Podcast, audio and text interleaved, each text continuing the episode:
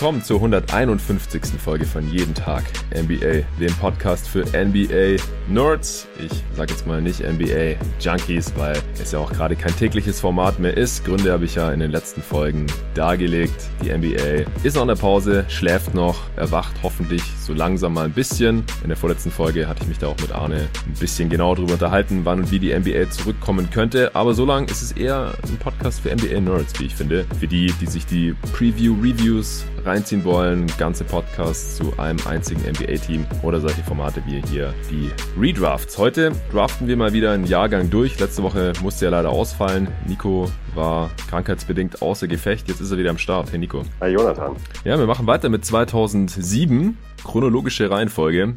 Und die Draft war mal wieder ein bisschen stärker.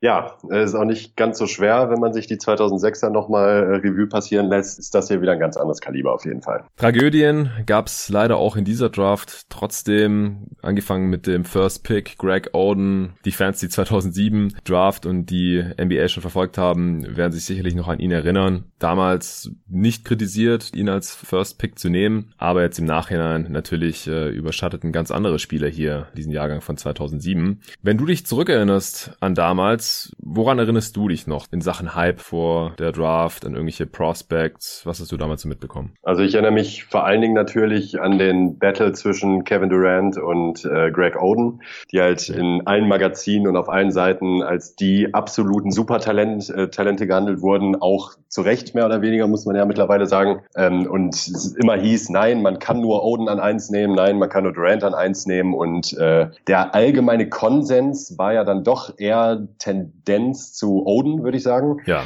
Das ist das, was mir dazu in der Spitze hängen geblieben ist. Und dann, äh, was ich auch noch relativ aufmerksam verfolgt habe, war ähm, das Florida-Team mit Al Horford und ähm, Joaquin Noah. Ja. Mit den beiden Bigs, die ja, glaube ich, auch die Meisterschaft geholt haben in dem Jahr, wenn ich mich nicht täusche. Mhm. Das war für mich eigentlich so der erste richtige Draft-Jahrgang, wo eben halt viele Storylines bei mir im Kopf hängen geblieben sind und auch dementsprechend viele Spieler. Also ich habe überlegt, so vom Hype kam 2007 für mich so fast an 2003 ran. Also gerade was Greg Oden angeht, von dem hatte ich halt wie bei LeBron auch schon an der Highschool gehört auf jeden Fall. Also so ein 17-jähriges Supertalent, äh, richtige Kante halt auch schon mit seinen 17, 18 Jahren dann, also der einfach schon ein richtiger Mann. Ich kann mich auch erinnern damals, das war noch so knapp die StudiVZ-Zeit, so als mit Facebook gerade so losging in Deutschland und in StudiVZ gab es ja diese ganzen Gruppen, äh, wo man dann beitreten konnte, um sich irgendwie zu profilieren und äh, zu unterhalten. Und da gab es eine, in der ich drin war, die hieß Greg Oden ist LeBron James Dad, weil er halt wirklich so vom Aussehen her LeBrons Vater hätte sein können. Also halt beileibe nicht aus wie ein, wie ein Teenager, sondern wie ein nee, allerdings. ausgewachsener Mann.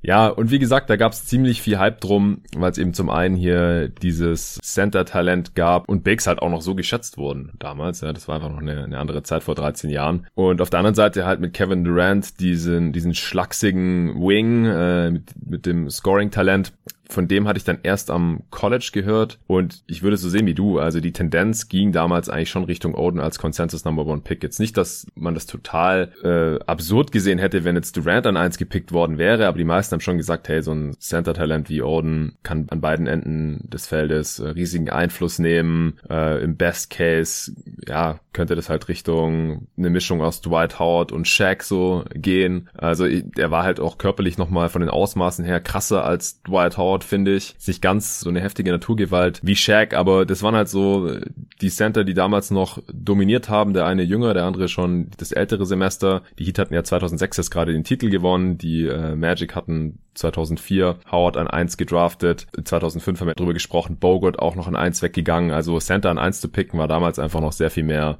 on Vogue, äh, als das heute der Fall ist. Also halt auch Center, die nicht werfen können, weil das konnte Greg Oden jetzt auch nicht wirklich. Ja, und die ganzen Florida Dudes, hast du ja schon erwähnt, Noah Horford, auch Corey Brewer, gingen da äh, auch noch alle in der Top 10 weg dass diese Draft Class wieder tiefer ist, also sowohl in der Spitze, aber dann halt auch in äh, der Tiefe, liegt wahrscheinlich eben auch daran, äh, dass die Highschooler ja 2006 nicht mehr direkt in die NBA wechseln durften. Das haben wir ja letztes Mal in der letzten Redraft besprochen, dass 2006 eben der erste Draftjahrgang war, wo Highschooler und 18-Jährige explizit nicht mehr gezogen werden durften. Und das heißt, alle, die 2006 aus der Highschool kamen und normalerweise vielleicht schon für die NBA in Frage gekommen wären, mussten dann eben mindestens dieses eine Jahr ans College gehen oder halt irgendwo anders zocken und die konnten dann 2007 erst alle in die NBA kommen. Und so haben wir halt hier auch acht Freshmen in der ersten Runde drin, also Spieler, die ein Jahr am College waren. Und das ist damals ein neuer Rekord gewesen. Also heute schon normaler. Da ist so gefühlt die halbe erste Runde immer sind das College Freshmen, die dieses eine Jahr am College quasi abgesessen sind und dann endlich in den NBA dürfen. Aber 2006 zum Beispiel hatten wir halt nur einen Freshman. Letztes Mal auch erwähnt, Tyrus Thomas war das gewesen. 2007 dann eben schon acht Stück. Ja, wie gesagt, mit Oden wieder eine große Tragödie in dieser Class ganz vorne drin. Letztes Mal haben wir über Brandon Roy gesprochen und um ihn getrauert in seiner NBA-Karriere wieder ein Portland Trailblazer. Aber mit Durant halt auch einen der absoluten All-Time-Greats. Jetzt schon, seine Karriere ist ja noch nicht vorbei, auch wenn er diese NBA-Saison leider ja nicht spielen konnte wegen seinem Achillessehnenriss. Ja, und dann haben wir noch einige ziemlich gute All-Stars dahinter Spieler aus der zweiten und dritten Reihe. Wie gesagt, mit den drei Spielern vom selben College von Florida in den Top 10 wurde auch ein neuer Rekord aufgestellt, eben mit Noah Horford und Corey Brewer und somit halt auch mal wieder ein NCAA-Champ halt prominent vertreten, wie wir das in fast jedem Drafter-Jahrgang ja mittlerweile hatten, mit äh, Duke und äh, UNC und so. Da gibt's immer ein College, äh, Yukon, die letzten äh, Redrafts. Normalerweise gibt's immer ein College, das halt irgendwie abging, viel Hype bekommen hat, Titel gewonnen hat oft und äh, dann die deren Absolventen halt tendenziell auch irgendwie relativ hoch gedraftet wurden in der ersten Runde in der Lottery oder sogar in der Top 10 jetzt wie in dem Fall. Ja, solide Tiefe, wie gesagt, in dieser Draft auch. Wir haben noch zwölf aktive Spieler, klar, äh, wir kommen ja auch immer näher ran jetzt an 2020, jetzt ist es nur noch 13 Jahre her. Ist natürlich was anderes wie 2003 zum Beispiel, unsere erste Redraft, die wir hier zusammen gemacht haben, die schon 17 Jahre her ist. Aber wir haben auch, es gab auch elf Spieler, die gepickt wurden in den ersten zwei Runden, die nie auch nur eine Minute in der NBA gespielt haben. Und das ist halt schon relativ viel Ausschuss. Ja, und davon äh, einer sogar in der ersten Runde an 30 Petri Koponen, ein Finne, kennt man vielleicht so aus den internationalen Turnieren, von Fieberturnieren so ein bisschen. Der ging in der ersten Runde weg und hat gar nicht in der NBA gespielt. Äh, ansonsten, ich kann mich noch erinnern, 2004 NCAA-Finale, das hatte ich sogar gestreamt. Das war ja gegen Greg Oden, also Florida gegen Ohio State. Oden hatte extrem viel Hype bekommen und da hat es gerade so angefangen mit den pixeligen Streams 2007, die man irgendwo äh, semi-legal anschauen konnte online. Und Greg Oden wollte ich einfach auch mal gesehen haben, bevor er dann äh, in die NBA kommt. Und ich kann mich erinnern, das war mein erstes NCAA-Finale, das ich mir live reingezogen habe. Und da hat Oden, glaube ich, auch, ich glaube, es war in dem Spiel so, ja, so fast von, von der Freiwurflinie so einen richtig heftigen Dank probiert. Ähm, wurde aber, glaube ich, dabei gefault oder konnte den irgendwie nicht abschließen. Und der war halt ein Seven-Foot-Dude, was weiß ich, 280 Pfund schwer oder sowas und hatte halt, ist davon ganz weit weg abgesprungen. Also äh, da habe ich auch kurz meine Luft angehalten und dann war sofort klar, was das für ein Kaliber ist. Wenn du jetzt nichts mehr hast, dann können wir von mir aus auch mit der Redraft langsam anfangen. Let's go. Cool. Ja, nochmal für die, die sich noch keine Redraft von uns angehört haben. Wir picken nach BPA, also Best Player Available, dem besten Spieler, den wir jeweils noch auf dem Board haben und schauen eher sekundär, wenn überhaupt, auf das Team Need, wenn wir uns jetzt noch genau anschauen würden, wie das Roster damals aussah für die folgende Saison und dann auch noch irgendwelche zukünftigen, also jetzt natürlich schon in der Vergangenheit liegenden, aber aus Draft-Perspektive dann wieder zukünftigen Entscheidungen mit einbeziehen und dann überlegen, ja, hätten wir das dann auch so gemacht oder hätten die dann im Folgejahr dann einen anderen Spieler gedraftet oder was weiß ich. Das würde dann einfach zu weit führen. Dann könnten wir hier vielleicht drei Spieler besprechen und das wollen wir nicht. Wir wollen heute vielleicht mal wieder die Top 20 durchdraften. Ja, ist ja tief genug und Deswegen äh, müssen wir natürlich auch irgendwie ein bisschen durchkommen und in der Art dann halt Abstriche machen. Da gab es ja auch die letzten Male dann auf Twitter sprechen Diskussionen, ja, wie definiert man überhaupt Redraft, ja, äh, guckt man sehr wenig auf das Teamgefüge oder dann halt auch auf irgendwelches Asset Management, ja, zieht man einen Spieler an der Stelle, nur weil der dann für die nächsten Jahre wahrscheinlich ziemlich tradebar gewesen wäre. Nee, wir schauen uns einfach den Career Value an, ja, welche Spieler haben wie lang in der Liga gezockt und dabei welche Leistung auch gezeigt gezeigt. Da ist natürlich dann auch immer die Abwägung dabei. Will ich lieber einen Spieler, der in der Prime seinem persönlichen Leistungspeak ein bisschen stärker war oder habe ich lieber einen Spieler, der dafür, weiß nicht, ein Drittel mehr Minuten abgerissen hat in der Liga? Weil Availability ist ja auch eine Ability. Und wie gesagt, wir gehen einfach davon aus, dass man hier den Career Value von dem Spieler hat und eben nicht, dass der vielleicht nach seinem Rookie Deal oder nach sieben, acht Jahren normalerweise ja spätestens dann wahrscheinlich jedes Team wechselt. Ja, wir picken im Wechsel einfach nochmal durch und weil ich letztes Mal den ersten Pick hatte, 2006 habe ich Aldridge gezogen, darfst du jetzt hier an eins, Nico, auch wenn es wohl keine Überraschung sein wird, wenn du da nimmst, für die Portland Trailblazers. Ja, äh, also der erste Pick ist jetzt wieder der, der glasklar ist. Danach wird es wahrscheinlich schon direkt spannend bei uns, könnte ich mir vorstellen, mhm. mit den nächsten paar Picks. Aber an eins ist äh, Kevin Durant natürlich gesetzt, eindeutig. Was muss man zu Kevin Durant großartig sagen? Eigentlich ziemlich wenig. Dieses Skillset in diesem Körper ist in der Liga-Historie wahrscheinlich nach wie vor einmalig. Mhm. Wird es vielleicht auch nie wieder so geben. Ein Spieler mit der Größe, der so ein Feingefühl hat und so talentiert ist am Ball, ist einfach eine absolute Ausnahmeerscheinung. Und das hatte dann eben auch nach leichten Startschwierigkeiten, wenn man das mal so nennen möchte, in Seattle damals noch, dann halt eben auch konstant auf den Platz gebracht. Kritik ist bei ihm natürlich auch immer wieder groß, vor allen Dingen halt eben nach seinem Wechsel zu den Warriors, der der ja sportlich nach wie vor absolut einwandfrei ist. Da kann man nichts kritisieren. Da ging es ja auch eher ein bisschen um die Art und Weise mit mhm. zum besten Team der Liga. Gegen das man mit dem eigenen Team erst gerade verloren hatte in den Playoffs. Ja, ja, ja, 3-1 geführt hat, ja, das ist schon, äh, ist, ist schon ein sehr besonderer Wechsel gewesen, muss man sagen. Mhm. Sollte aber natürlich auf seine sportliche Leistungsfähigkeit am Ende jetzt ähm, keinen Einfluss haben, wie man ihn bewertet. Das Einzige, was man ihm vielleicht mal so ankreiden könnte, ist streckenweise defensiv nicht gut. Bei den Warriors hat er dann äh, wiederum sehr gut gute Phasen gehabt, wo er dann teilweise ja sogar so hoch gehypt wurde, dass er als äh, Defensive Player of the Year Kandidat galt, was ich jetzt dann in dem Ausmaß dann doch nie so gesehen habe. Hm. Ähm, gut durchaus, vor allen Dingen halt in dieser wahnsinnig starken äh, Team-Defense der, der Warriors hat er halt wirklich einen guten Job gemacht. Und ja, also die, die zwei Titel ähm, kann man ihm nicht nehmen. Dieses Warriors-Team war im Grunde unbezwingbar. Mit Durant dann eben vor allen Dingen vorher schon sehr gut, mit ihm dann eben eigentlich unbesiegbar. Ähm, ob das, ob der ein oder andere das jetzt so interpretiert, dass das so einen faden Beigeschmack hat, diese Titel, kann man so sehen. Ähm, mir ist es am Ende egal. Als, als Sportler ist er einfach grandios gut und äh, bin auch gespannt, wie er jetzt nach seiner großen Verletzung nochmal zurückkommt für die Nets, was er noch so äh, auf den Platz bringen kann. Ja, da bin ich auch gespannt drauf. Vielleicht noch mal kurz zu seinen ganzen Auszeichnungen und so weiter. Also Durant ist einfach ein, ein All-Time Great. Also den werden viele jetzt schon in ihrer All-Time Top 10 haben, ja, obwohl die Karriere noch nicht vorbei ist und er durchaus noch was reißen kann, wenn er jetzt zurückkommt von seinem Achillessehnenriss. Aber ich denke so in der Top 20 oder Top 25 muss ihn eigentlich schon jeder drin haben, auch wenn er jetzt nie wieder Basketball spielen würde. Er war auch schon ein All-Time Great, bevor er zu den Warriors gewechselt ist, einfach weil er auf individueller Ebene eigentlich schon alles erreicht hatte, was man in dieser Liga erreichen kann, außer halt die Championship. War ja schon in den Finals auch gewesen, 2012 mit den Thunder. Kam er damals rein, eben nachdem er an zwei gepickt wurde von den Seattle Supersonics damals noch. Eine Saison in Seattle gezockt auf Shooting Guard übrigens auch offiziell, was man sich halt gar nicht mehr vorstellen kann. Damals war er offiziell nur 6'9 groß. Ich weiß nicht, ob er dann mit 19, 20 vielleicht auch noch mal ein paar Inches gewachsen ist, aber heute zweifelt ja eigentlich fast niemand mehr dran, dass er eigentlich ein Seven-Footer ist. Äh, also damals eben äh, auf der 2, die hatten ja auch Jeff Green dann noch gezogen, beziehungsweise beziehungsweise mit dem Pick von Boston halt, der für Ray Allen darüber kam eben und der hat auf der 3 gespielt und deswegen Durant dann eben hauptsächlich auf der 2 erstmal als Rookie.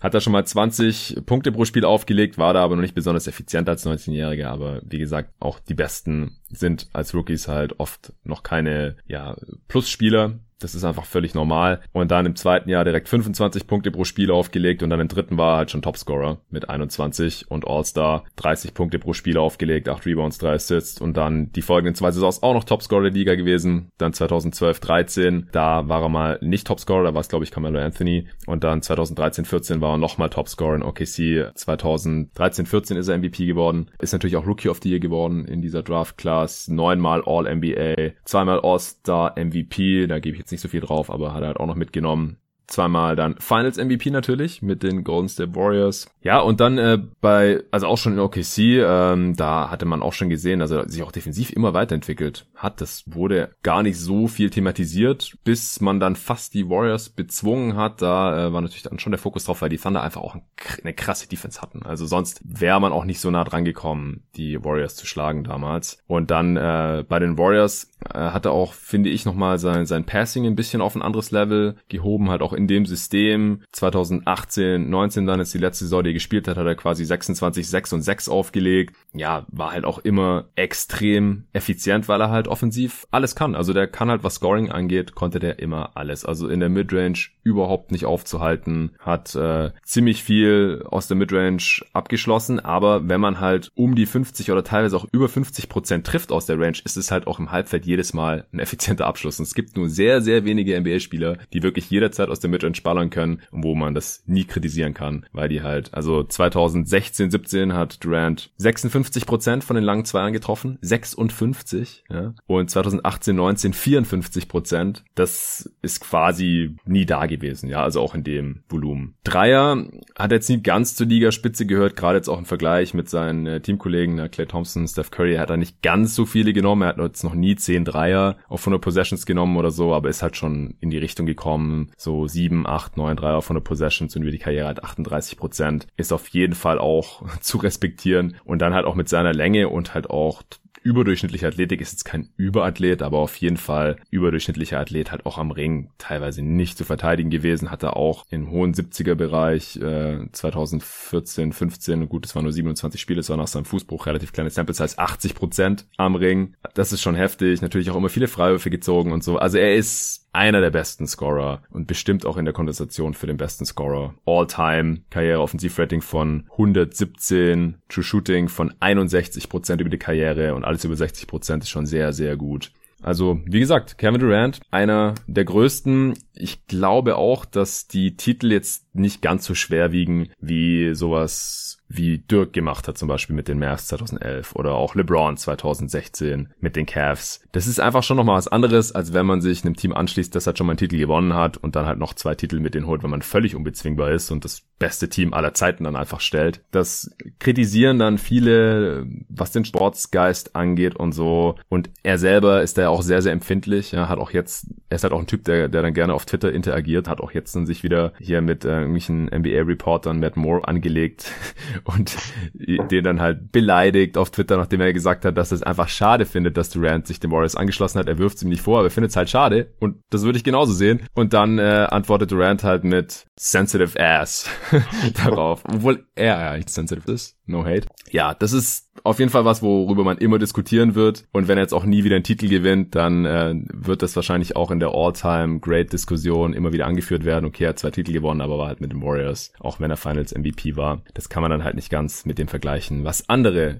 in diesen Sphären halt vollbracht haben. Aber wie gesagt, in dieser Class ist er sowieso der First Pick und es ist keine All-Time-Diskussion. Von daher hätte es natürlich alles verändert für die Portland Trailblazers auch damals, wenn sie ihn statt Oden gezogen hätten. Ja, auf jeden Fall. Ich finde ähm, bei Durant immer noch spannend äh, ist so diese eine Sache mit dem LeBron-Schatten, der immer irgendwie so bei seiner Karriere gehangen mm. hat. Äh, ich glaube, auch was, auch was seine sportliche Reputation angeht, jetzt mal abgesehen von all dem, was so neben dem Platz passiert bei ihm, äh, wo er eigentlich einwandfrei über jeden Zweifel erhaben ist, war halt immer dieses Ding, dass es halt nur ganz kurze Phasen mal gab, die kamen dann eigentlich auch erst bei den Warriors so richtig auf, wo er halt als bester Spieler der Liga galt. Und ich glaube halt, hätte es LeBron James nicht gegeben, gegeben in den letzten zehn Jahren, dann wäre Durant wahrscheinlich schon kurz vor seiner MVP-Saison. Ab diesem Zeitpunkt wird er wahrscheinlich, bis Curry dann losgelegt hat, wäre er wahrscheinlich immer klar als ähm, bester Spieler der Liga gewählt worden. Und das finde ich in der Hinsicht äh, einfach spannend, weil ich mir denke, dass äh, ohne LeBron seine Legacy wahrscheinlich noch größer wäre, als sie halt ohnehin schon ist. Und da muss man dann wahrscheinlich auch ganz klar sagen, er hat einfach Pech gehabt, dass er halt eben neben einem noch besseren All-Time-Great halt eben den Großteil seiner Prime eben verbracht hat. Ja, das stimmt auf jeden Fall. Also ich glaube auch, dass er ganz klar der als bester Spieler der Liga gegolten hätte, auch vor Curry, einfach weil er auch defensiv halt diesen Impact hatte, den wir gerade schon erwähnt haben. Er hätte dann wahrscheinlich auch 2012 halt schon den Titel geholt und schon mit den Thunder, was halt auch eine ganz andere Geschichte gewesen wäre. Diese What-If-Geschichten, wenn es jetzt keinen LeBron gegeben hätte, hätte die Liga natürlich auch ganz anders ausgesehen. Aber die Thunder waren schon stark. Ist halt auch wieder so ein Spieler, der darunter leiden musste, dass die Franchise, von der er nun mal gezogen wurde, wo er den Großteil seiner Karriere verbracht hat, nicht besonders viel Spending Power hatte, ja, die dann halt auch Harden getradet haben, weil der eine saftige Verlängerung wollte. Und ohne Harden war das Team einfach nicht mehr das gleiche. Ja, und danach wurde es halt schwieriger. Man hätte trotzdem noch fast die Warriors geschlagen. Und irgendwann hatte Durant dann halt auch keinen Bock mehr. Da gab es ja dann auch diverse Gerüchte, ob das mit Westbrook immer so gepasst hat oder nicht. Ja, will ich mich jetzt nicht drin verlieren. Aber er hatte nie so die perfekten Konditionen um sich herum, um, um das Maximum aus seiner Karriere rauszuholen und ist halt trotzdem da oben zu verorten. Ja.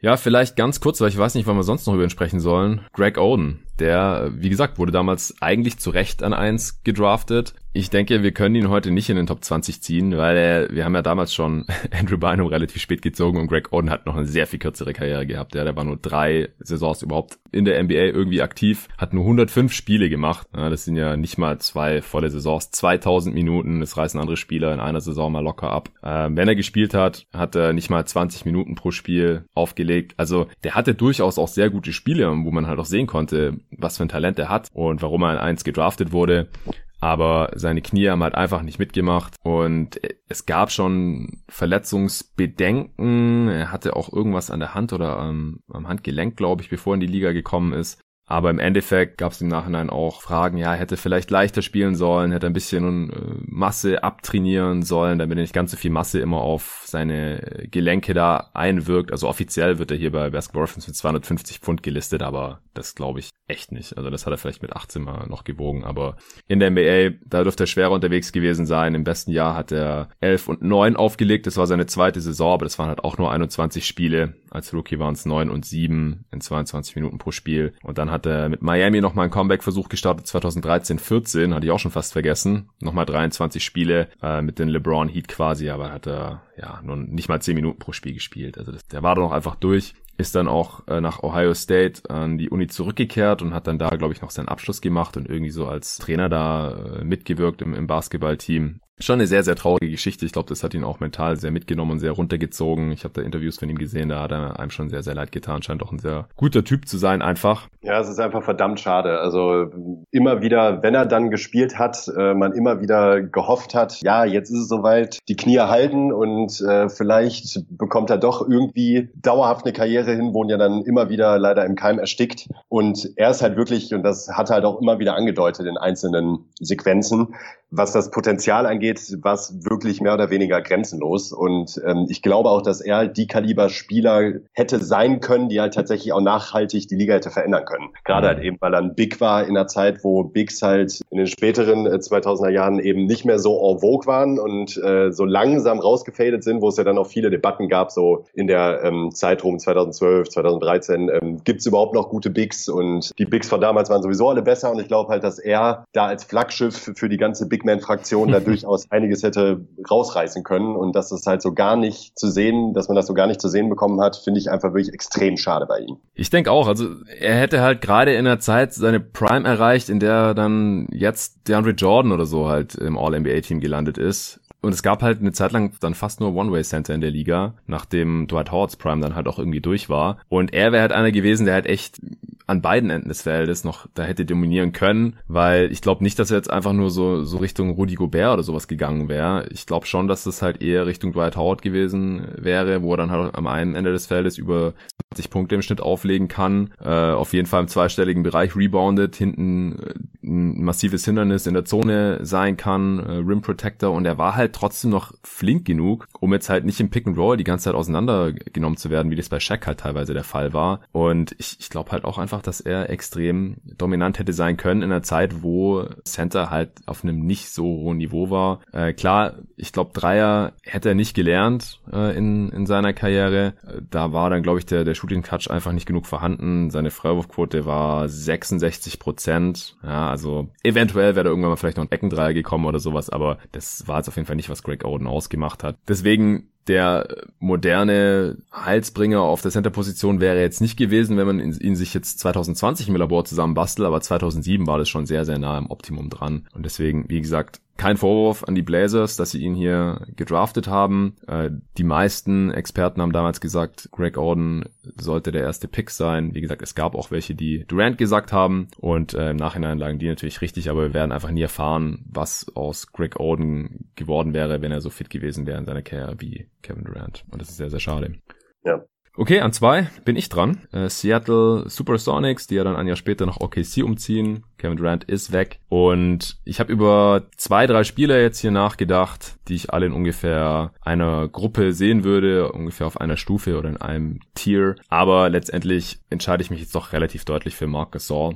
Der wurde damals erst in der zweiten Runde in 48 von den Lakers gepickt, hat dann aber auch nie für die Lakers gespielt, weil er erstmal noch in Spanien geblieben ist. Der kam dann erst 2008 in die Liga rüber, hat da so ein Jahr verloren im Career Value, aber das ist mir jetzt egal. Und wurde dann ja auch noch getradet, bevor er in die NBA kam. Und zwar gegen seinen eigenen Bruder, gegen Paul Gasol, den sich ja auch alle kennen, ging daher direkt zu den Memphis Grizzlies, den Trade damals fanden ja witzigerweise viele so einseitig für die Lakers. Mit Jerry West war ja damals auch ein, das ist so eine Lakers-Legende eigentlich, äh, sowohl auf dem Platz als auch im Management. Eben bei Memphis im Front Office haben halt viele gesagt, ja, jetzt hätte hier Jerry West seiner ehemaligen Franchise einen Gefallen getan, weil die den All-Star in Paul Gasol rübergeschoben haben. Und dafür haben die Kwame Brown und halt hier die Rechte an, an dem dicken Bruder von Paul Gasol, der noch nicht mal in der NBA ist, bekommen. Und Marc Gasol war früher wirklich der kleine dicke Bruder von Paul Gasol. Ich habe vorhin noch mal ein Bild gesehen von ihm aus der Highschool. Unglaublich. und auch zu Beginn seiner NBA-Karriere war er ja auch, hat er auch noch mehr auf den Rippen gehabt auf jeden Fall, aber wurde er teilweise noch richtig schlank und mobil noch und mittlerweile hat er einfach ganz normale Center-Ausmaße. Wie dem auch sei, Greg Popovich hat damals ein Trade-Committee gefordert, ja, dass halt die Liga in irgendeinem Komitee, wo auch immer dann da drin sitzen soll, halt nochmal unabhängig bewertet, ob Trades fair sind, weil das als so unfair angesehen wurde, dass die Lakers halt Paul Gasol bekommen haben für so wenig Gegenwert. Aber eigentlich war der Trade jetzt im Nachhinein ein Win-Win, weil die Lakers haben ja damals Paul Gasol bekommen, der schon älter war, der äh, natürlich für Win Now sehr viel interessanter war als jetzt ein, ein Rookie Mark Gasol. Und es hat dann auch geklappt für die Lakers, haben Titel dann noch gewonnen mit Kobe und so. Und für Memphis war das dann auch optimal, dass die dann halt ein paar Jahre später um Mark Gasol und dann Sibo, der dann noch kam, Tony Allen, Grit and Grind aufbauen konnten. Und Gasol war der Stil dieser Draft, ja, wie gesagt an 48 erst gepickt und jetzt heute hier im Redraft schon an 2, war All-NBA, Defensive Player of the Year, hatte Playoff Runs äh, und auch Upsets hier gegen deine San Antonio Spurs zum Beispiel, du wirst dich noch erinnern, mit Grit and Grind in den Playoffs und letztes Jahr dann nach dem Trade zu den Raptors ja auch noch der Titel. Also super Karriere für Marc Gasol. Hat erst relativ spät mit den Dreiern angefangen dann, als es halt so in geworden ist in der NBA. Auch einer der besten Passer als Big ever. Also halt auch jetzt nicht nur ein reiner Defensivcenter, sondern offensiv auch mit einigen Talenten da noch gesegnet. Ähm, rundum ein Spieler, den ich sehr mag und deswegen hier jetzt an zwei. Hättest du ihn hier auch genommen? Ja, war auch meine zwei. Auch, okay. Wir werden wahrscheinlich dieselben drei Spieler jetzt haben, in einer anderen Reihenfolge dann wahrscheinlich, aber ähm, Gasol war dann für mich auch relativ klar an zwei. Das lag bei mir dann vor allen Dingen daran, dass ich halt bei ihm die Verantwortung oder generell seine Rolle dann halt noch einen Ticken höher bewertet habe. Vor allen Dingen als im Vergleich zu äh, einem anderen Big, der jetzt gleich noch kommt. ja, okay, ähm, wenn wir beide drei haben, dann können wir jetzt schon sagen. Also ich habe auch über Al Hoffert nachgedacht. Sind ja auch sehr ähnliche Spielertypen und mit vergleichbaren Karrieren irgendwie. Aber ja, Marc Gasol fand ich jetzt auch noch besser. Wieso war es bei dir so? Ja, also einmal wegen dem Volumen auf jeden Fall. Ich finde ihn offensiv. Insgesamt muss er halt einfach eine größere Rolle einnehmen für die Grizzlies und hat da eben vor allen Dingen als Facilitator halt noch mehr bewirkt. Hm. Das war für mich ein großer Grund und ich glaube auch der defensive Peak ist wahrscheinlich jetzt mal unabhängig von seiner Auszeichnung als Defensive Player of the Year, würde ich ihn da auch noch einen Ticken höher sehen, weil ja. er halt einfach in der, in der Rim Protection äh, eine absolute Naturgewalt war über lange Zeit seiner Karriere und auch jetzt immer noch gut ist in dem Bereich und auch wahnsinnig gut als Teamverteidiger agiert hat. Also ähm, um Marc Gasol eine äh, Team-Defense aufbauen, ist, glaube ich, ein absoluter Luxus für jeden Coach. ja. Er hat ein, eigentlich in fast allen Bereichen ähm, brilliert auf dem Niveau, das er eben auf dem Platz gezeigt hat. Ja, das würde ich auch so sagen. Also ich habe halt überlegt, worin ist Al Horford eigentlich besser als Marc Gasol? Ja. Und mir ist nicht wirklich was eingefallen. Also individuelles Rebounding vielleicht, aber das war's dann halt auch schon. Also sind jetzt beide keine super Dreierschützen und haben, wie gesagt, erst relativ spät damit angefangen, aber hier hätte ich jetzt, ja, weiß nicht, wüsste wüs jetzt nicht, wer besser ist. Beide äh, nehmen über die Karriere nur zwei Dreier auf 100 Possessions und der eine trifft halt 35 Prozent, ne, beide treffen eigentlich 36 Prozent gerundet äh, und ja, Gasol, aber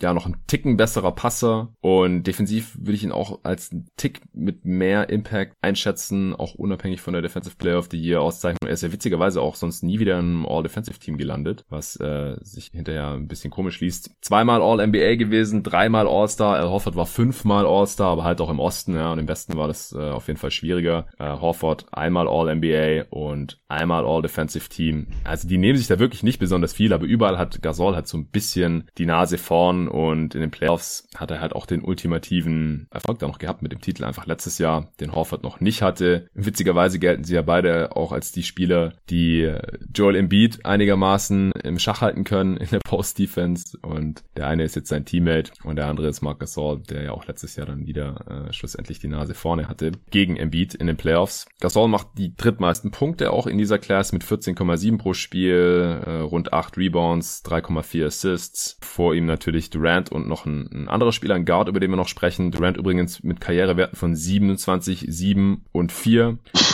Durant auch der einzige Spieler in dieser Class, obwohl er schon zwei Saisons komplett verpasst hat. Also, oder fast komplett, die eine mit dem Fußbruch da und äh, jetzt eben hier mit dem Achillessehnenriss. Durant der einzige mit über 30.000 Minuten, 31.300. Gasol auf 4 mit knapp 28.000, äh, Horford auf 3. Ja, das um die Spieler in ihrer eigenen Class hier 2007 einzuordnen. Ja, wenn du nichts mehr hast zu Gasol, dann können wir zum dritten Pick kommen. Ja, dann pick ich direkt weiter. Gerne. Und äh, das ist lustigerweise auch nicht Al Horford. Ach so. Jetzt wird mir nämlich noch einen tiefer gerutscht.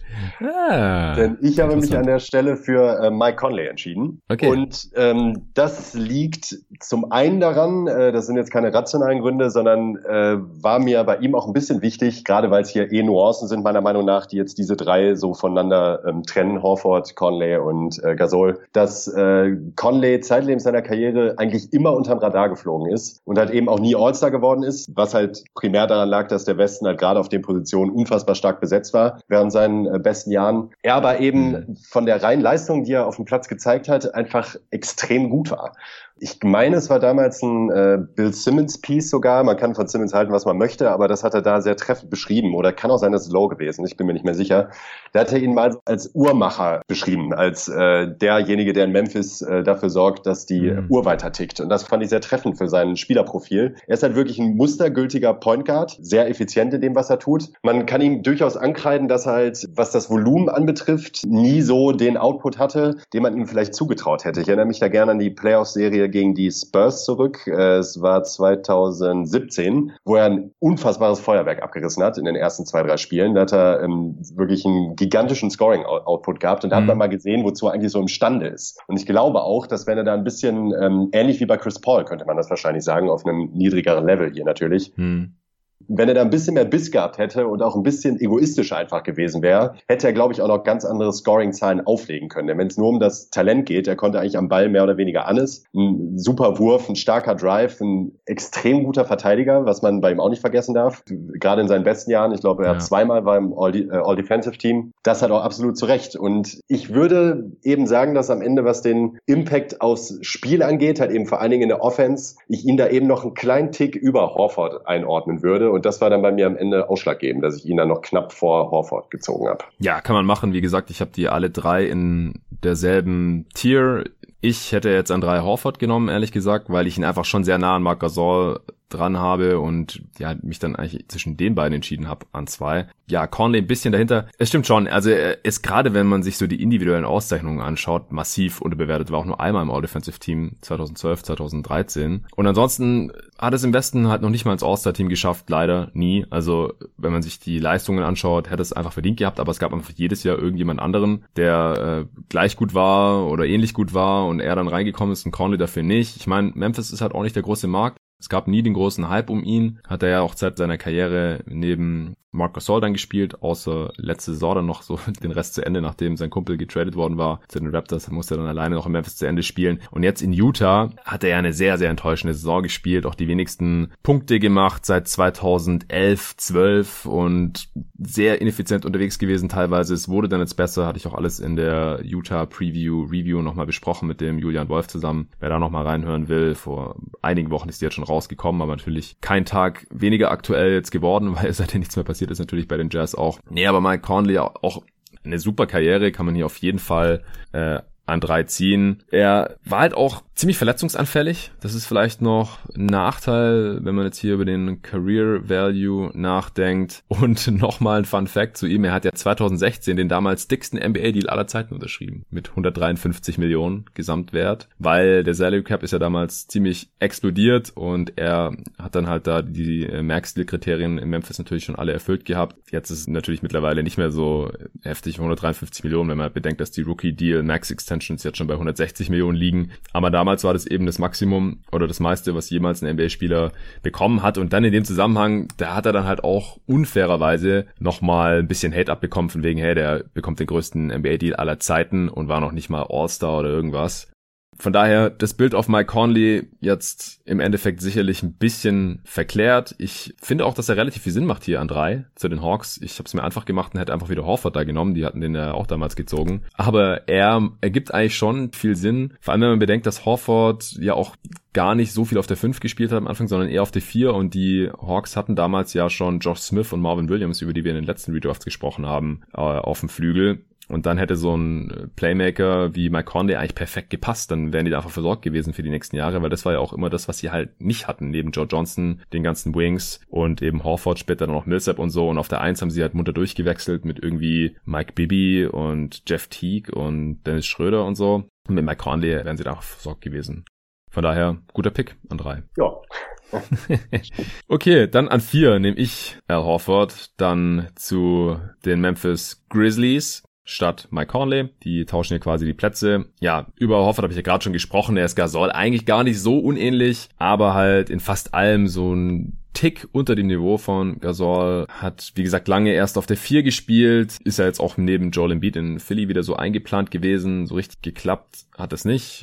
Hatte ich auch in der Sixers Preview Review mit Phil zusammen besprochen. Auch ein sehr, sehr guter Defender. Komischerweise auch nur einmal All-Defensive Team, aber es gibt halt relativ viele starke Big Man Defender, die jetzt nicht in der Defensive Player of the Year Konversation drin sind und die es dann auch relativ schwer haben, in ein All-Defense Team reinzukommen. Äh, noch ein bisschen mobiler in der Defense als Gasol, wie ich finde. Also konnte da auch wirklich gut verteidigen auf der vier Jahre lang. Auch ein sehr starker Passer, wie gesagt, auch Touch von draußen hat er dann auch erst relativ spät von der Midrange hinter die Dreierlinie verlegt in seinem letzten Jahr in Atlanta eigentlich erst so richtig. Also ich denke, solider Pick Pick hier für Memphis auf jeden Fall an vier.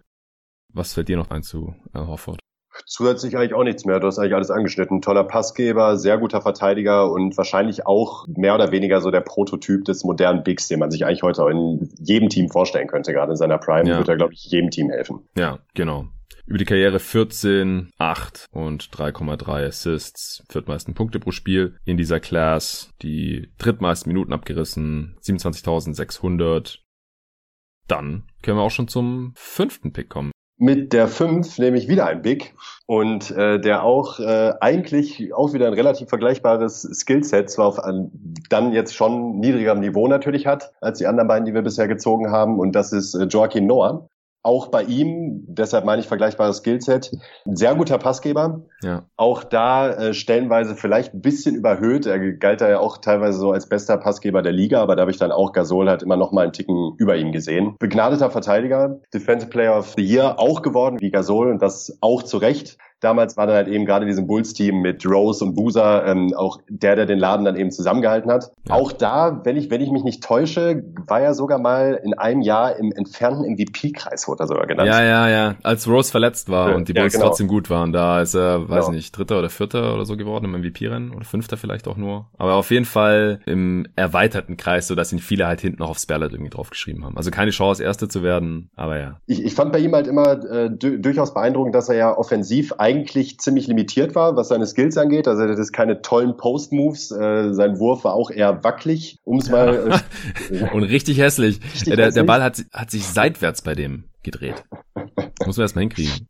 Gerade die Freiwürfe, also da kann man auch gerne mal bei YouTube nochmal nachgucken. Da findet man einiges bei ihm, wenn man sich mal so ein paar Freiwürfe anguckt. Mhm. Dafür dann aber eben, dafür, dass er da relativ limitiert war, hat er halt die Offense immer sehr gut am Laufen gehalten, eben durch seine Spielübersicht und sein, äh, sein Basketball-IQ. Das fand ich bei ihm immer ziemlich beeindruckend und mhm. durch seine defensive Stärke, die halt ohne Wenn und Aber gegeben ist, war jetzt für mich hier an dieser Stelle dann eigentlich auch relativ konkurrenzlos, muss ich sagen. Also die nächsten, die ich so auf dem Board habe, die sich dann doch noch mal eine Stufe unter ihm. Ja, das stimmt schon. Also bei Noah ist, dass er jetzt auch gerade im Vergleich zu den ersten paar Spielern eine kürzere Karriere hatte, also sehr viel weniger Minuten gespielt, nicht mal 20.000, 18.600 ungefähr, 667 Spiele, ja, also wie gesagt, Durant 31.000 Minuten. Das ist schon eine ganz andere Hausnummer.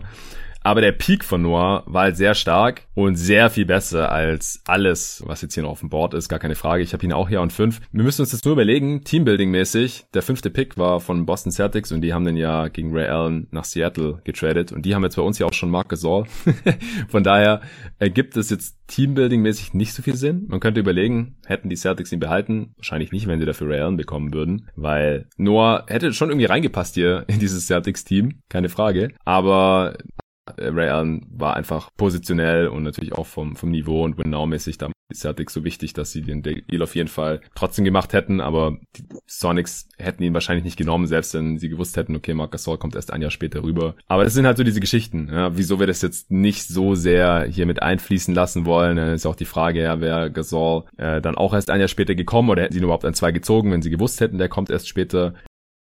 Das macht's alles zu sehr kompliziert und deswegen würde ich hier auch den BPA akzeptieren, hätte ihn ja auch selber genommen würde mich auch für Noah entscheiden. Also Noah auch immer ein sehr, sehr interessanter Charakter, ja, war so ein bisschen ein Freigeist, wurde auch öfters mal so beim Partymachen erwischt und solchen Sachen. Ja, war jetzt nicht, äh, also das Spielerische hat jetzt nicht immer so Priorität bei ihm, hatte ich so das Gefühl. Wahrscheinlich, würde ich ihm jetzt mal unterstellen, war die Karriere deswegen jetzt auch nicht so super lang. Er hat's ja nochmal probiert, äh, Vorletzte Saison hat er dann nochmal für Memphis gespielt, war auch jetzt nochmal lange im Gespräch, ja, irgendwie für die Lakers vielleicht noch als Signing, dass man dann irgendwie noch ein Backup-Big hat oder so. Aber war ja auch davor immer recht verletzungsanfällig, hat zweimal über 70 Spiele gemacht, die ersten zwei Saisons in der NBA, 74 und 80 und danach nie wieder. Ah nee, einmal noch, 2013, 14. Das war auch äh, ja sein individuell bestes Jahr. Da war All-NBA, da war Defensive Player of the Year, da war, wie gesagt, im erweiterten Kreis um den MVP insgesamt zweimal All-Star, dreimal All-Defensive Team. Also schon sehr, sehr starke Peak. In seinen besten Zeiten hat er ja so um die 12 Punkte pro Spiel gemacht, zweistellig gereboundet. Die meisten Assists hat er auch in eben 2013, 14 verteilt, fünfeinhalb Halb pro Spiel. Das war auch mit weitem Abstand die beste Saison, was das anbetrifft. Und dazu eben noch die Defensive Player of the Year. Defense, ähm, ja, hat Spaß gemacht zuzuschauen, immer mit Energie gespielt. Also, wie gesagt, nicht falsch verstehen. Wenn er gespielt hat, dann hatte er auf jeden Fall richtig Bock und hat es richtig ernst genommen. Ja, war, war auf jeden Fall ein cooler Dude und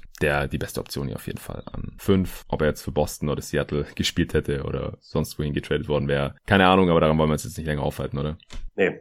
So ein, so ein Enforcer und auf jeden Fall auch Trash-Talk-Typ, muss man auf jeden Fall auch sagen. Genau, genau. Nee, der hat sich von niemandem was sagen lassen auf dem Feld. Von keinem Gegner.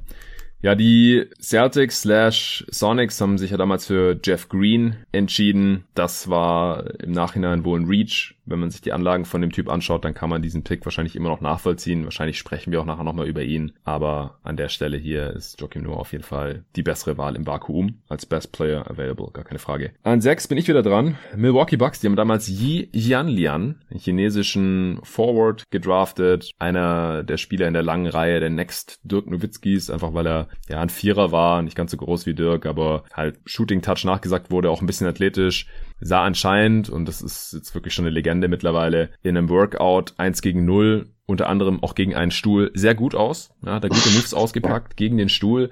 Ich finde aber, das wird immer fast schon ein bisschen, ja, übertrieben. Ja, dass es wirklich bei jeder Gelegenheit erwähnt wird. Ich meine, ich konnte jetzt auch nicht ohne auskommen, aber dass er so darauf ein bisschen reduziert wird, weil in vielen Pre-Draft-Workouts ist eins gegen null angesagt, ja. Und ob dann da ein Stuhl steht oder irgendein Coach, der sich nicht wehrt oder irgendjemand anderes oder gar niemand, das ist eigentlich egal. Ja.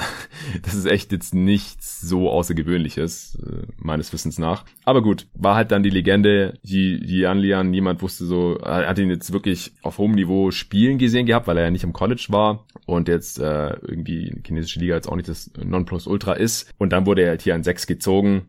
Dafür haben die Bucks halt relativ Häme kassiert, weil er keine besonders lange NBA-Karriere hatte. Ich äh, würde mich jetzt hier daher natürlich für einen anderen Spieler entscheiden. Und zwar für Thaddeus Young. Ist jetzt natürlich schon vom, vom Peak Value her was anderes als die vor ihm gedrafteten Spieler, aber er spielt immer noch und war einfach Zeit seiner Karriere ein sehr, sehr solider und wertvoller Rollenspieler. Also gerade am defensiven Ende finde ich ihn ziemlich unterschätzt. Also hat er jetzt auch keine großartigen individuellen Lorbeeren gewonnen oder sowas. Hat die zweitmeisten Minuten nach Kevin Durant gespielt in dieser Draft Class mit ziemlich viel Abstand vor Al Horford, was halt ein Hinweis auf seine Langlebigkeit ist. Auch die meisten Spiele 965. Danach kommt mit Jeff Green schon auf 900 mit großem Abstand der zweite in dieser Class legt 13 und 6 auf, aber wie gesagt, der große Wert von ihm ist eigentlich als Defender wurde damals an 12 von den Sixers ja auch gedraftet, aber war jetzt nie der Playmaker, war nicht so dynamisch am Ball, hat auch nicht das Ballhandling gehabt, war auch ein inkonstanter Scorer und vor allem auch Shooter, also das war echt sehr seltsam immer, wie viel oder wenig Dreier der genommen hat und dann auch getroffen hat, immer sehr abhängig von dem Coach und dem System, in dem er gezockt hat und ob er werfen durfte offensichtlich oder halt nicht oder werfen musste in dem System oder nicht. Also war jetzt kein kein Natural Shooter oder irgendwie sowas. Also über die Karriere nimmt er 2,53 auf 100 Possessions, was schon so fast Tony Allen Niveau ist. Also nicht gut, nicht viel. Defense muss da nicht wirklich respektieren, aber er hat halt Jahre dabei, wie zum Beispiel sein letztes in Philly. Das war ja dann schon so beginnender Process. Fünf Dreier pro Spiel genommen, 31 Prozent. Dazwischen dann aber halt in Brooklyn 0,63 auf 100 Possessions wieder. Danach 23% getroffen, also absolutes Non-Shooting. Und jetzt in Chicago in der aktuellen Saison 6,73 auf 100 Possessions, also ziemlich viele eigentlich. 36% davon getroffen, was echt solide ist. Also ganz, ganz komisch.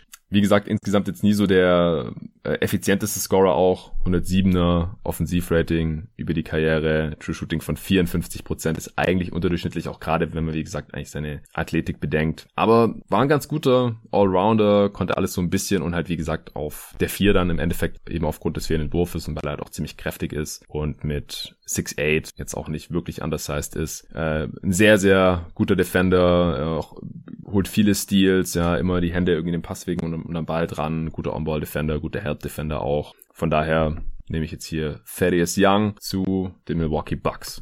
Da würde ich mich anschließen.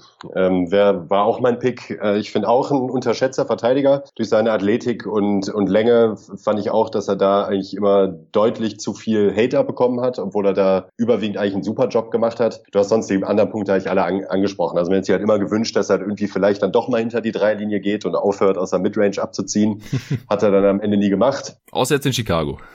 Außer in Chicago, aber da geht ja sowieso alles am Ende ist er einfach ein guter Rollenspieler, nach, nach wie vor. Und ich finde halt auch, dass die äh, Langlebigkeit, die du auch schon angesprochen hattest, da auch durchaus ein gutes Argument ist, um zu sagen, also an der Stelle kann man den hier durchaus nehmen. Ja, also wir haben ja gerade bei Joachim Noah drüber gesprochen, dass der nur dreimal über 70 Spiele gemacht hat. Und Thaddeus Young, da kann man das fast umdrehen. Also der hat nur dreimal unter 70 Spiele gemacht. Also quasi nie verletzt. Und eins davon ist jetzt die aktuelle Saison, Age 31 Season da in Chicago, wo es 64 sind. Das müssten ja auch alle eigentlich gewesen sein. weiß gerade nicht mehr, ob Chicago 64 oder 65 Spiele hatte. Das heißt, die kann man eigentlich noch rausnehmen. Das heißt, zweimal unter 70 Spiele nur gemacht. Und das ist alles schon eine ganze Weile her. Das war noch in Philly. Von daher kriegt man da auf jeden Fall was für sein Geld bei Thaddeus Young.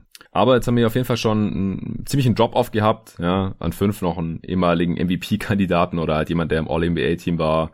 Äh, und davor mit Durant, Gasol, Conde auch natürlich anderes Niveau als jetzt hier Thaddeus Young, der wirklich ein reiner Rollenspieler ist, den auch nie jemand für einen Star gehalten hat eigentlich. Nee. Gut, an sieben Minnesota Timberwolves damals Corey Brewer genommen und das war dann halt auch schon der dritte. Also Noah war ja an neun zu den Bulls gegangen. Das war dann, wie gesagt, schon der dritte von der University of Florida damals. Ich gehe mal davon aus, du nimmst hier nicht Corey Brewer. Den nehme ich nicht, nee. es ist trotzdem gar nicht so leicht, finde ich. Nee, jetzt kommt eigentlich nochmal ein Drop-Off. Jetzt kommt eigentlich nochmal ein Drop-Off. Auch Rollenspieler, aber nicht auf dem Niveau von Thad Young. aber davon dann ganz schön viele. Ja, eben, davon ganz schön viele. Und das ist jetzt hier auch so ein Cluster, wo man meiner Meinung nach äh, haben jetzt hier alle klare Schwächen. Und äh, es gibt jetzt hier keinen Spieler, der sich bei mir so extrem aufgedrängt hat. Für mich schon, aber das hat auch persönliche Gründe, glaube ich. Ah, okay, okay, okay.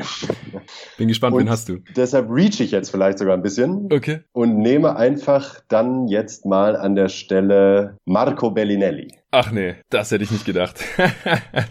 Habe ich auch jetzt im nächsten Tier drin, das aber auch aus ja so acht Spiele ungefähr ja, besteht. Sind, bei mir sind sechs, glaube ich, ja. Ich hätte persönlich jetzt, glaube ich, erst noch drei andere genommen oder mindestens einen auf jeden Fall. Wieso nimmst du hier Marco? Kann man doch absolut äh, ja. problemlos. Bei Marco ist bei mir das Ding, äh, er ist mir natürlich auch gerade aus seinen guten Jahren bei den, bei den Spurs hängen geblieben Er ist halt ein sehr guter Shooter gewesen über seine Karriere hinweg. Also ist immer die Frage, wo man da die Linie zieht. Also knapp 38 Prozent über seine Karriere ist schon beachtlich. Ähm, mhm. Das Volumen ist auch da, also auf 100 Possessions über achtmal abgedrückt. Ja. Und äh, er ist dazu als Offensivspieler dann doch immer ein bisschen unterschätzt gewesen, meiner Meinung nach, denn er ist durchaus ein guter Passgeber gewesen, auch wenn das die Assist-Zahlen jetzt vielleicht nicht so widerspiegeln. Sehr intelligenter ja. Offensivspieler. Allerdings fällt er natürlich defensiv ab. Das muss man aber immer ganz klar sagen. Jetzt auch mal unabhängig von seiner katastrophalen Darbietung, die er jetzt so in seiner aktuellen Karrierephase noch so auf den Platz bringt, war das halt auch während des Großteils seiner Karriere einfach nicht gut weil es mir argumentativ jetzt gar nicht so leicht fällt, ähm, ihn jetzt hier klar über den anderen zu sehen. Allerdings sind halt die anderen Spieler, die jetzt noch so kommen, für mich so nah dran, dass mir bei ihm halt der Championship-Output dann am Ende war das bei mir das Zünglein an der Waage, das mich dann Marco hat nehmen lassen. Ja, Bellinelli, wie gesagt, ich äh, habe ihn jetzt auch hier in diesem Tier drin. Ich hätte noch ein paar Spieler jetzt wahrscheinlich über ihn genommen, aber ich kann es nachvollziehen. Also Shooter immer wertvoll und er war halt nicht nur ein Shooter, sondern allgemein auch ein ganz solider Scorer eigentlich und äh, hat auch ein bisschen Playmaking mitgebracht, über die Karriere 10 Punkte pro Spiel aufgelegt. Also wie gesagt, hier ist jetzt einfach schon ein bisschen äh, ein Drop-off da äh, zu den vorherigen Spielern hier an, an sieben. Hat die zehntmeisten Minuten gespielt in dieser Class, aber die viertmeisten Spiele und das halt auch für diverse Teams. Also ist ja auch so ein bisschen Journeyman damals von Golden State in 18 gepickt worden, dann drittes Jahr in Toronto, dann zwei Jahre in New Orleans, dann eins Chicago, 2012, 13, das sich bei mir auch irgendwie noch so ein bisschen im Gedächtnis festgesetzt hat damals, weil das zu dem damaligen Zeitpunkt das erfolgreichste Team war, wo er gespielt hat, mit äh, Derrick Rose und so. Ne, beziehungsweise Derrick Rose war da in der Saison, glaube ich, gerade verletzt. Wie auch immer, dann äh, San Antonio, die letzten zwei hat er ja auch wieder dort gespielt, dazwischen nochmal kurz in Charlotte, Atlanta und Philly. Also ist schon ein bisschen rumgekommen, der Dude. Karrierewert, Offensivrating von 107. Also jetzt nicht berauschend, aber auf jeden Fall ausreichend. Ja, deswegen kann ich jetzt hier nicht wirklich was gegen Marco Bellinelli sagen. Defensiv war jetzt noch nie so ganz berühmt, aber konnte immerhin auch Teil von erfolgreichen Teams sein. Aber er hat keinen Titel mitgenommen in Szene. Doch hat er. Doch, 2014. Doch, doch. Ja. Den hat er mitgenommen, ja. Ich habe jetzt schon gedacht, das ist einer dieser Spieler, die in, äh, die zweimal bei einem Championship-Team sind, aber irgendwie die Titel vergessen mitzunehmen.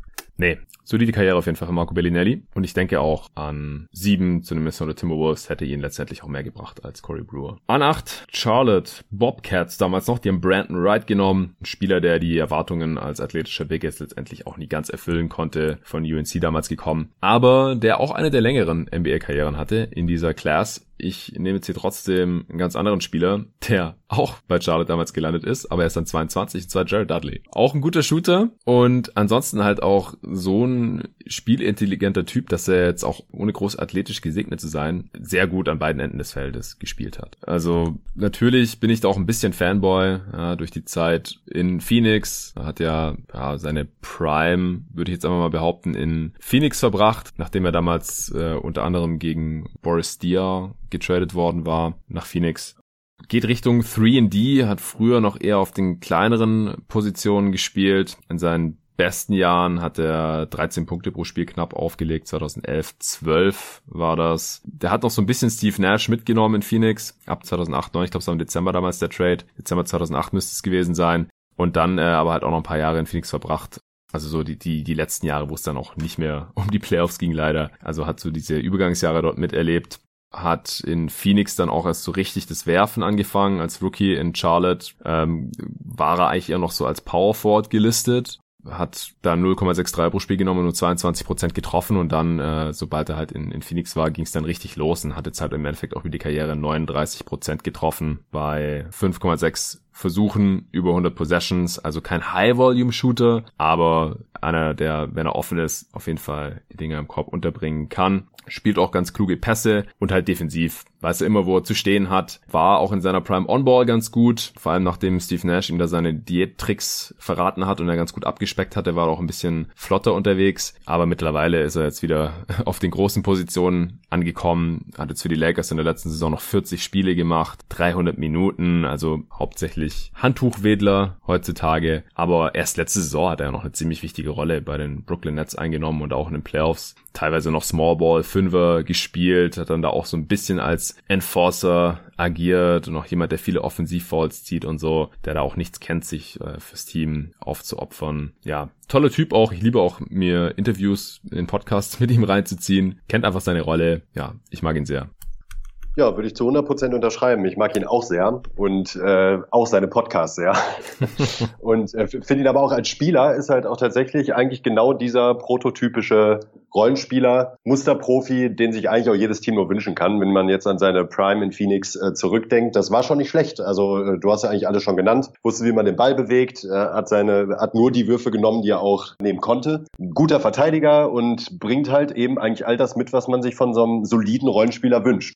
Er hat ja dann noch mal kurz bei den Clippers gespielt, wenn ich ja. mich nicht täusche. 2013, 14 hatte halt eben, wurde von Doc Rivers offensichtlich nicht geschätzt, denn danach haben ja immer alle rumkakelt, warum die Clippers sich nicht mehr Shooting besorgen. Und äh, ein bisschen mehr äh, professionelle, die Clippers hatten ja traditionell immer dieses Problem mit dem Spieler auf A3 und äh, das hätte Dudley eigentlich viel besser ausfüllen müssen, als er es getan hat, aber halt offensichtlich hat es da nicht ganz so gepasst, was mich halt wirklich gewundert hat. Ja, das hat er auch mal in dem Podcast erklärt. Und das fand ich dann eigentlich ziemlich verwunderlich, dass halt, also das ist jetzt noch nicht ewig lang her, ja, dass 2013, 14 die Kommunikation Situation da innerhalb von der NBA-Franchise äh, anscheinend so schlecht ist. Aber er war einfach nicht, einfach nicht fit in dem Jahr. Er hatte irgendwas, was sich hingezogen hat. Ich habe jetzt gerade vergessen ja. was. Also irgendwas im Unterkörper, wodurch er sich nicht so gut bewegen konnte. Und ja. äh, Doc Rivers hat das irgendwie nicht gecheckt und dachte einfach, Dudley ist irgendwie durch mit 28. Und dann wurde er weggetradet, weil er Rock Divers gleichzeitig auch der General Manager war.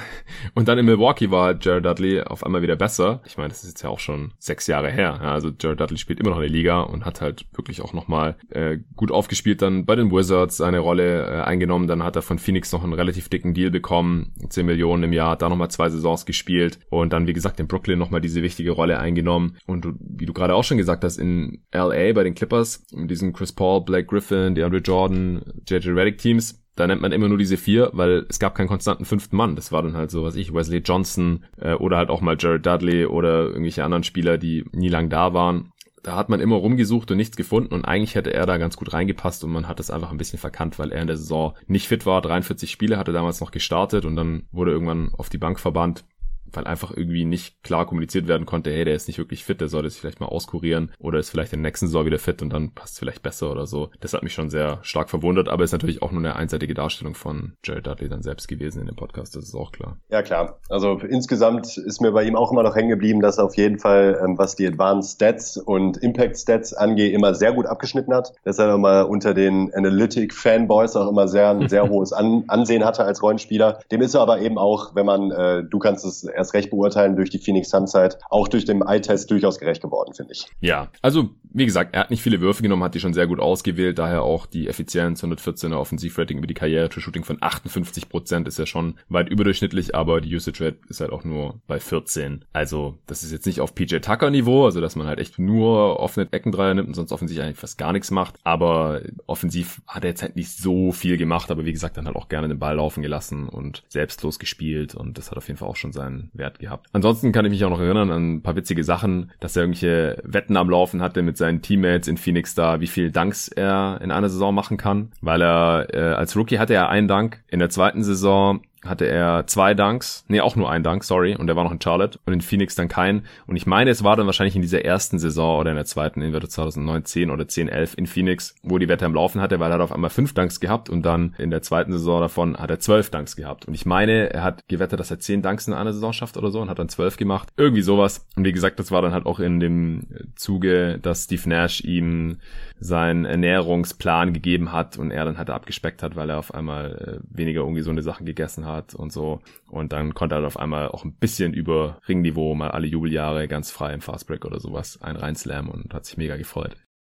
Dann an neun sind die Chicago Bulls dran. In der Realität hatten die Joachim Noah gezogen. Der ist bei uns schon weg. Wen nimmst du? Ich nehme an neun Aaron Aflalo. Ja, guter Pick hier, glaube ich. Bei, bei ihm ist so das Ding, ich finde, man kann ihn eigentlich ganz gut mit so einem Fast-Food-Burger vergleichen, denn ich hatte bei ihm immer das Gefühl, die Zahlen, die er so aufgelegt hat in vielen Jahren, lesen sich ja wirklich schön, wenn man sich mal so die Boxscore-Zahlen anguckt. Also einmal über 18 Punkte, über 16 Punkte, über 15 Punkte. Das war schon ordentlicher Output eigentlich für so einen, äh, für, für, für so einen Rollenspieler. Ja hat dem aber dann nie so richtig standgehalten. Also es hat sich immer so ein bisschen angefühlt wie leeres Scoring. Man hat sich ihn halt angeguckt und das sah halt eigentlich immer alles ganz gut aus und man, am Ende hat man sich immer ge gewundert, warum die Teams trotzdem verlieren, hm. mit denen er spielt. Ein bisschen empty und, äh, calories, äh, ja. Genau. Und das beschreibt ihn für mich eigentlich ganz gut. Ist aber eben trotzdem dann von seinem Gesamtoutput, den er eben über seine Karriere gezeigt hat, dann für mich jetzt an der Stelle äh, absolut gerechtfertigt. Defensiv hatte er teilweise einen richtig guten Ruf, dem ist aber meiner Meinung nach eigentlich nie gerecht geworden. Also defensiv ist er mir überhaupt nicht hängen geblieben als, ja. äh, als guter Verteidiger, auch wenn er da eben oft den Ruf hatte, dass er durchaus sein Mann stehen kann. Das fand ich aber auch immer eher enttäuschend, was er da so gezeigt hat. Und vom Gesamtpaket dann halt eben jetzt okay. Und in dieser Spielersparte befinden wir uns dann jetzt langsam eben auch. Ja, der defensive Ruf, wenn ich mich da richtig erinnere, der rührte daher, dass er mal Kobe ganz engagiert verteidigt hatte. Ich glaube, als er in Denver war. Also die ersten zwei Jahre war damals Pick von den Detroit Pistons. Die hatten hier eigentlich eine ganz gute Draft dafür, dass sie so niedrige Picks hatten. Wurde an 27 gepickt und äh, nach zwei Jahren dann aber schon nach Denver getradet. Und da hat er dann drei Saisons gespielt und ich meine, dass es dann da war. Vielleicht war das sogar eine Playoff-Runde. Weiß ich nicht mehr. Auf jeden Fall irgendwie engagiert gegen Kobe verteidigt. Dann hat man gleich gedacht, okay, hey, Aaron Aflalo, der ist ein ganz guter Defender. Aber das war so ungefähr das einzige Mal, wo er ganz gut verteidigt hat. Und danach hat er sich irgendwie so ein bisschen auf den Ruf ausgeruht oder hat den halt trotzdem noch weiterhin genossen. Ansonsten ja, es war halt jemand, der in einem richtig schlechten Team schon erste Option sein konnte und dann sich aber auch in besseren Teams als Rollenspieler einzuordnen wusste. Also er war wahrscheinlich nicht so gut, wie seine totalen Zahlen in den schlechten Teams das teilweise suggeriert haben. Aber ich finde, er, hatte halt auch jetzt zumindest den Wert, dass er jetzt nicht die erste Option sein musste, um überhaupt in der NBA zu spielen, weil die Spieler können sich da meistens nicht lange in der Liga halten, die nur bei miesen Teams äh, draufhalten können und dann, sobald die in einem Team spielen, wo sie auch mal was gewinnen müssen, da sind sie entweder der Sixth Man von der Bank und dürfen dann bei der Bank noch irgendwie die erste Option sein oder sind halt irgendwie drauf draußen. Aber trotzdem finde ich auch, dass er halt als 3D-Spieler immer ein bisschen überbewertet war, weil wie gesagt, defensiv ja. war dann doch nicht so viel los und er hat halt auch nur 5,43 auf 100 Possessions genommen, also auch nochmal weniger als Jared Dudley jetzt zum Beispiel, zwar auch 39% davon getroffen, deswegen habe ich auch mir gedacht, hey, guter Shooter, aber hat halt jetzt echt nicht so viele Dreier genommen, dass er da so mega respektiert werden musste. Offensivrating 109 ist ganz okay. Aber ja, ich denke auch, dass er jetzt hier an, an dieser Stelle ganz gut eingeordnet ist. Also ich hätte ihn äh, ein Spot über Bellinelli gehabt und hätte jetzt noch einen Spieler über ihn genommen. Aber wie gesagt, das ist alles noch dasselbe Tier. Von daher passt das aus meiner Sicht. Ich wollte mal kurz gucken, gegen wen er damals getradet wurde. Ja, total komisch damals. Äh, zu den Nuggets für einen Second-Round-Pick. Weiß ich nicht, was die Pistons da geritten hat. Und der Pick wurde später zu Vernon Macklin. Ja, wer kennt ihn nicht? also, seltsamer Deal von den Pistons, äh, die damals den guten Pick eigentlich gemacht haben hier mit ihm. Ja, also Aaron Aflalo zu den Chicago Bulls. Ich glaube, die hätten ihn ja ganz gut gebrauchen können. Noah war natürlich hier ein Steal gewesen an neun in der Realität. Bei uns ist es hier jetzt Aflalo. An zehn Sacramento Kings, die haben damals Spencer Horse gepickt. Center, der irgendwann sogar so ein bisschen Richtung Stretch Rim Protector ging ich äh, nehme jetzt hier nicht Spencer Horst, den habe ich ein ganzes Stück weiter unten gerankt, sondern ich nehme Wilson Chandler. Der ging damals an 23 erst zu den New York Knicks. Auch hier haben die New York Knicks mal wieder ziemlich viel aus ihrem Pick rausgeholt, aber auch hier mal wieder ein Spieler getradet, bevor es dann einen zweiten Deal gab nach dem Rookie-Vertrag. Der ging nämlich im Paket äh, für Carmelo Anthony dann über die La Ladentheke damals. Was sein Wert hier jetzt ein bisschen drückt und ihn halt auch zum Beispiel signifikant schlechter macht als jetzt ein Thaddeus Young oder so, ist, dass er oft verletzt war. Also ich glaube auch, dass mit seiner Hüfte ist ein chronisches Problem mittlerweile. Und auch so hat er einfach relativ wenige Saisons gehabt, wo er wirklich viele Spiele gemacht hat, hat trotzdem über die Karriere jetzt die 20.000 Minuten geknackt, was für Platz 8 gut ist in dieser Class, auch sogar ein bisschen mehr als Dudley und Bellinelli, die jetzt hier schon über die Tick gegangen sind äh, und auf einem Niveau mit Aaron Aflalo, also wenn er gespielt hat, hat er auch relativ viele Minuten abgerissen. 13 Punkte pro Spiel, 5 Rebounds über die Karriere. Aflalo übrigens bei 11, 3 und 2. Dudley bei 7,5 Punkten, 3 Rebounds, 2 Assists im Schnitt, ganz rund. Ja, Wilson Chandler hat immer ein bisschen mehr Potenzial gehabt, als er letztendlich abgerufen hat, finde ich. Also war eigentlich, wenn fit, ziemlich athletisch. Also gerade in New York hat er gleich losgelegt mit 15 Punkten pro Spiel. Später in, in Denver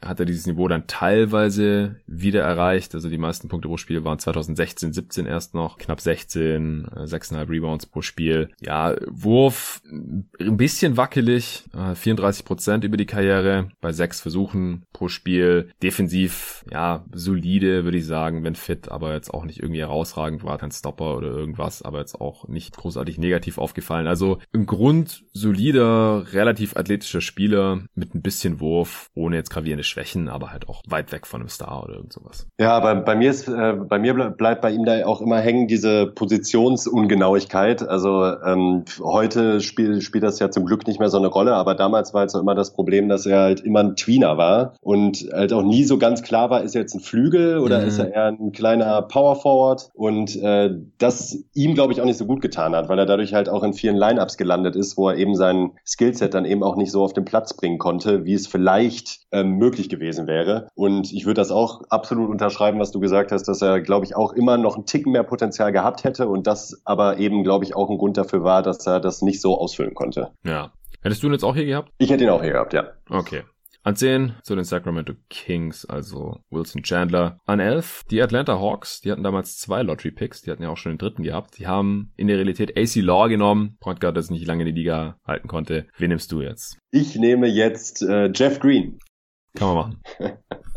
Und bei Green ist es natürlich einfach immer lustig, weil äh, er, er ist halt der Paradespieler, ein extremer Wandervogel, der hat mittlerweile gefühlt in der halben Liga gespielt. Hm. Und bei ihm ist halt immer wieder das Ding, dass er, dass es so viele Momente gibt, wo man sich beim Zuschauen denkt, also eigentlich bringt er ja alles mit, was man sich von so einem modernen NBA-Wing wünscht. Also er hat Länge, Athletik, manchmal sitzt der Wurf, defensiv auch durchaus Potenzial, aber er konnte es halt nie dauerhaft auf den Platz bringen. Nie. Er hat halt dann zwischendurch so richtige Outbursts, wo er dann auch so krasse Scoring-Performances aufgelegt hat, aber konnte halt diesem Ruf halt eben nie gerecht werden. Und das ist bei ihm halt mittlerweile wirklich schon zum Running Gag geworden, weil er immer wieder bei irgendeinem neuen Contender ausschlägt und dieses Team dann natürlich denkt, ja, bei uns wird das jetzt aber zeigen und sich genau in seiner Rolle zurechtfinden und da eben auch Leistung bringen. Hat er dann halt oft nicht getan. Wenn man sich jetzt so an den letzten Playoff-Run erinnert mit den Cavs noch 2018, da hat er auch ein paar ganz gute Spiele gehabt. Äh, man weiß bei ihm halt nie, was man bekommt. Ja. Wenn man bei ihm das Gute bekommt, dann ist er durchaus ein hilfreicher Rollenspieler. Wenn man allerdings das Schlechte bekommt, dann trifft er halt 0 von 6 von der Dreierlinie und macht sonst gar nichts, mehr oder weniger. Mhm. Das ist im Grunde halt auch so seine Karriere. Also ich weiß auch noch ganz zu Beginn seiner Karriere dann in Seattle, beziehungsweise dann bei den Thunder, ähm, galt er auch noch so zu dem Trio Westbrook, äh, Durant, dann noch mit Harden dazu, mhm. eigentlich auch so als fester Baustein in diesem Team und konnte es da halt eben dann auch nie so richtig zeigen. Und danach ging es dann eben los. Er hat das in Boston mal probiert. Ähm, da sah es dann auch kurzzeitig so aus, bis er dann ähm, eine Saison aussetzen musste, dass er äh, durchaus was auf dem Kasten hat. Und ich glaube auch gerade Boston-Fans werden sich bei ihm halt auch die Haare raufen, denn äh, was man da so erleben musste, war halt schon, es ist äh, am Ende wirklich einfach lustig. Ich finde, er hat wirklich eine sehr unterhaltsame NBA-Karriere hingelegt. Ja, unterhaltsam auf jeden Fall. Also ich finde es vor allem unterhaltsam, habe ich auch hier schon oft bei jeden Tag NBA gesagt, dass es immer noch mal ein Team gibt, die Jeff Green noch nicht ausprobiert haben und ihm dann halt irgendwie, also eine Zeit lang war es ja noch richtig viel Geld zahlen, also 2016, was jetzt dann vier Jahre her ist. In Orlando hat er nochmal einen richtig dicken Deal bekommen, 15 Millionen für eine Saison. Ja, so war der dann noch unterwegs. Dann ist er ja günstig bei den Cavs untergekommen. Ich meine, das war schon ein Minimum-Deal, aber das war dann eher so ein äh, Ring-Chaser-Ding. Hat ja dann leider nicht hingehauen. Seither nochmal Washington, dann Utah, die ihn dann jetzt äh, entlassen haben, ohne weiteres, obwohl er eine relativ große Rolle hatte. Aber es war dann einfach klar, okay, der, der funktioniert ja einfach nicht. Hatten wir auch in der Preview-Review nochmal besprochen kurz. Und jetzt ist er gerade wieder in Houston seit zehn Spielen, wo er jetzt gerade auch mal seine Dreier wieder trifft. 41 Prozent natürlich bei sehr kleiner Sample-Size. Aber das ist halt auch so das Team, da kann er so quasi als Smallball-Center dann noch fast agieren, weil er bringt ja auch das vertikale Spacing mit, nicht nur das horizontale Finale als Shooter, sondern halt durch die Athletik. Gerade mit LeBron war er auch immer so ein Lob-Threat, gerade auch im Fastbreak und so. Also er bringt halt alle Anlagen mit. Damals deswegen wahrscheinlich auch an fünf halt schon weggegangen aber hat es nie so ganz auf die Kette bekommen. Er hatte auch 2011, 12, ist schon eine Weile her, musste er die ganze Saison aussetzen, weil er eine OP am Herzen hatte, hat irgendwie einen Herzfehler. Ja. Auch ziemlich krass, hat dann in der folgenden Saison, 12, 13, aber direkt wieder 81 Spiele abgerissen. Also davon hat er sich echt sehr gut erholt, was natürlich auch einem Respekt abdingt, aber wie gesagt, sein Potenzial hat er jetzt an sich nie komplett erfüllt und halt auch gerade defensiv richtig oft einfach nicht mit dem Kopf bei der Sache. Er hatte ja wirklich Spiele, wo er mal gut aussah, on Ball, einfach weil er das körperlich leisten konnte. Wenn er dann wirklich locked in war, dann galt er mal so als quasi LeBron-Stopper für die Celtics, äh, als LeBron da Miami gezockt hat, das weiß ich noch. Aber das konnte er einfach nicht konstant abrufen. Über die Karriere trotzdem 13 Punkte pro Spiel, ja, also auch ein bisschen mehr als andere Kandidaten, die wir jetzt hier schon vor ihm gezogen haben. Aber wie gesagt, das hat selten großartig zu Teamerfolg beigetragen. Er hat trotzdem auch die zweitmeisten Spiele in dieser Class abgerissen mit 900. Also Coaches haben ihn auch wirklich immer eingesetzt, wenn er irgendwo war weil er halt auch mit dem theoretisch vorhandenen Skillset in jedes Team eigentlich irgendwie reingepasst hat. Ich habe auch überlegt schon, äh, ob ich jetzt lieber ihn im Team habe oder einen Wilson Chandler zum Beispiel. Also ich habe ihn jetzt auch hier in diesem Tier auf jeden Fall mit drin. Auch mit Aaron Aflalo und Bellinelli, den Jungs, die wir jetzt schon gezogen haben. So auf dem Niveau sehe ich ihn schon. Also ja. kann man hier in dieser Class auf jeden Fall schon an, an 11 dann nehmen. Hast du noch Erinnerungen an AC Law? ah, nee, tatsächlich nicht. Ja, also also der Name, der, der Name ist mir tatsächlich irgendwie hängen geblieben. Ich weiß auch nicht wieso, aber konkrete Erinnerungen, nee konnte nicht werfen und ich glaube, der galt damals schon als Reach. Gerade für einen Lottery-Pick war der extrem schnell wieder aus der Liga draußen. Kann gerade mal nochmal gucken. 188 Spiele hat er gemacht, 2400 Minuten. Also gerade von den Minuten her gar nicht so viel mehr als Greg Oden. Ohne schwere Verletzung. Ich glaube, es war nicht jetzt großartig verletzungsbedingt. Das war eher talentbedingt. okay, aber an 11 auf jeden Fall Jeff Green zu den Atlanta Hawks. Die können damit ihre Forward Wing Rotation noch mal ein bisschen vertiefen. Ja, passt auch richtig geil da rein, neben Josh ja. Smith eigentlich. Ja. Aber gut, wie gesagt, da wollen wir uns jetzt nicht äh, so viel dran aufhalten. Wen habe ich jetzt hier noch im Petto? Ja, ähnliches Problem eigentlich. Nick Young. Ui. Der ging damals an 16 zu den Washington Wizards. Auch eigentlich alles Talent der Welt, ja, wenn man guckt, dieser Touch und diese Athletik in einem Körper vereint. Der Kopf hat halt nicht so ganz mitgemacht. Ist auch so ein J.R. Smith Light. Ja, geht so ein bisschen in die Richtung. Äh, interessanterweise ist er trotzdem NBA-Champ geworden am Ende noch. 2018 mit den Warriors. Äh, danach war er nicht mehr gesehen, so ungefähr. Also hat es dann auch nochmal probiert, äh, in, in der NBA irgendwo noch unterzukommen. Aber gegen Ende seiner Karriere war er hauptsächlich noch irgendwie so ein bisschen als, als Shooter unterwegs, weil der Dreier, das ist eigentlich seit seiner Karriere immer ganz gut gefallen mit 38 Prozent bei hohem Volumen, 8,6 Versuche auf 100 Possessions über die Karriere und die letzten fünf Jahre in der Liga auch immer schön im zweistelligen Bereich draufgelatzt. Der hat eigentlich auch nichts gekannt, hat alles fliegen gelassen und da sind dann halt 38 Prozent über die Karriere durchaus respektabel. Offensivrating von 105, dadurch auch ein bisschen nach oben gepusht. Aber ist halt auch ein bisschen ein Dude gewesen, der keinen schlechten Wurf gesehen hat. Und äh, das hat dann halt Effizienz auch gedrückt, weil er einfach nicht so ganz zwischen einem guten und schlechten Wurf unterscheiden konnte, obwohl er halt eigentlich gute Quoten geschossen hat, sowohl von Downtown als auch von der Freiwurflinie 84 Prozent über die Karriere. Also echt richtig guten Touch gehabt, Nick Young. Und äh, in athletischen Prime konnte der auch wirklich fliegen und hat ein paar beeindruckende Dunks rausgehauen war am Anfang halt noch Teil dieses Gilbert Arenas Washington Wizards Team damals. Dann äh, ging es ja auch irgendwann kurz zu den Clippers, Philly und durfte da seine Dreier draufballern. Dann äh, hat ihn LA reingeholt in der Zeit, wo LA richtig mies war. Und dann halt wie gesagt noch die eine Saison in Golden State, die dann mit dem Titel gekrönt wurde 2017, 18 und dann hat er letzte Saison noch, also vorletzte 2018, 19 jetzt quasi schon die vorletzte noch vier Spiele gemacht, die haben wir da glaube ich noch mal so ein bisschen als Shooter ausprobiert, scheint wohl nichts mehr gewesen zu sein. Und jetzt ist er auch schon raus aus der Liga ist aber im, im Draft-Vergleich auch was die Spiele und Minuten angeht noch ziemlich weit oben vertreten. Platz 14 bei den Minuten und Platz 11, was die gemachten Spiele angeht. Und deswegen nehme ich ihn jetzt auch ziemlich guten Gewissens an. 12 in dieser Draft. Zu den Sixers, die haben damals Thaddeus Young noch bekommen, das bei uns schon lang weg. Deswegen nehme ich jetzt hier Nick Young. Ja, finde ich absolut gerechtfertigt. Sein größtes Vermächtnis für die Liga sind aber wahrscheinlich die Memes, die er produziert hat, würde ich, äh, würde ich mal sagen. Ja, auf jeden Fall auch. Meine Freundin hat erst vor drei Tagen mir irgendwie ein GIF gezeigt, das ihre Schwester ihr geschickt hatte oder in dem Schwestern-Group-Chat irgendwie dieses Nick Young mit den Fragezeichen. wo er so guckt und so völlig verwirrt in die Kamera starrt und, und nicht weiß, was abgeht und dann diese ganzen Fragezeichen, die so um und rum aufploppen. Also das wird auch durchaus weit außerhalb von irgendwelchen NBA-Kreisen noch verwendet heute. On-Court-GIF Nummer eins ist natürlich, äh, als er den Dreier nimmt Top of the Key und sich schon umdreht und den Dreier feiert und der springt natürlich wieder raus. Das ist auch ein Prime Nick Young Moment im Lakers Jersey. Eigentlich schon ein cooler Typ. Ich habe auch irgendwie ein Fable für, für, für solche Spieler. Irgendwie äh, ist genau über JR, irgendwie mag ich die einfach. Das ist so, so gewissenslos einfach draufhalten und ich meine, du hast es jetzt hast gesagt, das stimmt ja auch, er war halt einfach, er hatte wirklich einen guten Touch gehabt von Downtown. Wäre die Wurfauswahl da ein bisschen besser gewesen, hätte er wahrscheinlich sogar ein relativ guter Rollenspieler sein können, aber war ihm dann dann am Ende wahrscheinlich einfach egal. Ja, genau. Defensiv auch nicht so interessiert, äh, auch nicht so viel Bock auf Kontakt in der Zone gehabt. Lieber zum Jumper hochgegangen. Ist ein bisschen schade. Und er war ja auch interessanterweise, äh, hier noch ein bisschen Gossip, indirekt für äh, Drama bei den Lakers verantwortlich, weil die ja D-Low traden mussten, nachdem der Nick Young gefilmt hatte, äh, wie er damit angegeben hat, äh, wie er seiner seiner Frau fremd geht großes Kino. Weil danach äh, war natürlich das Vertrauen im Team total zerrüttelt und wenn Dilo hier heimlich filmt, wenn, wenn jemand sowas äh, Persönliches erzählt, aber ja, gut, hätte er halt nicht machen sollen, vielleicht mal vorne rein. War der nicht auch bei der Waffengeschichte involviert mit Arenas? Ich glaube, er war da, aber ich glaube, ja. Waffen mitgebracht haben ja nur äh, Crittenton, Javaris Crittenton Crittenton, so heißt er doch, oder? Ja. Und Gilbert Arenas natürlich. Crittenton, der ist ja mittlerweile auch im Knast gelandet. Der hat Arenas mit einer Waffe bedroht oder halt gedroht, ihn umzulegen im Wizards Locker Room damals. Und später dann nach seiner kurzen NBA-Karriere hat er, also der hat wirklich halt jemanden umgebracht dann und sitzt dafür jetzt im Gefängnis. Dann vorletzter Pick der Lottery an 13. Die New Orleans Oklahoma City Hornets hießen die damals noch. Wen nimmst du? Da nehme ich äh, Corey Brewer.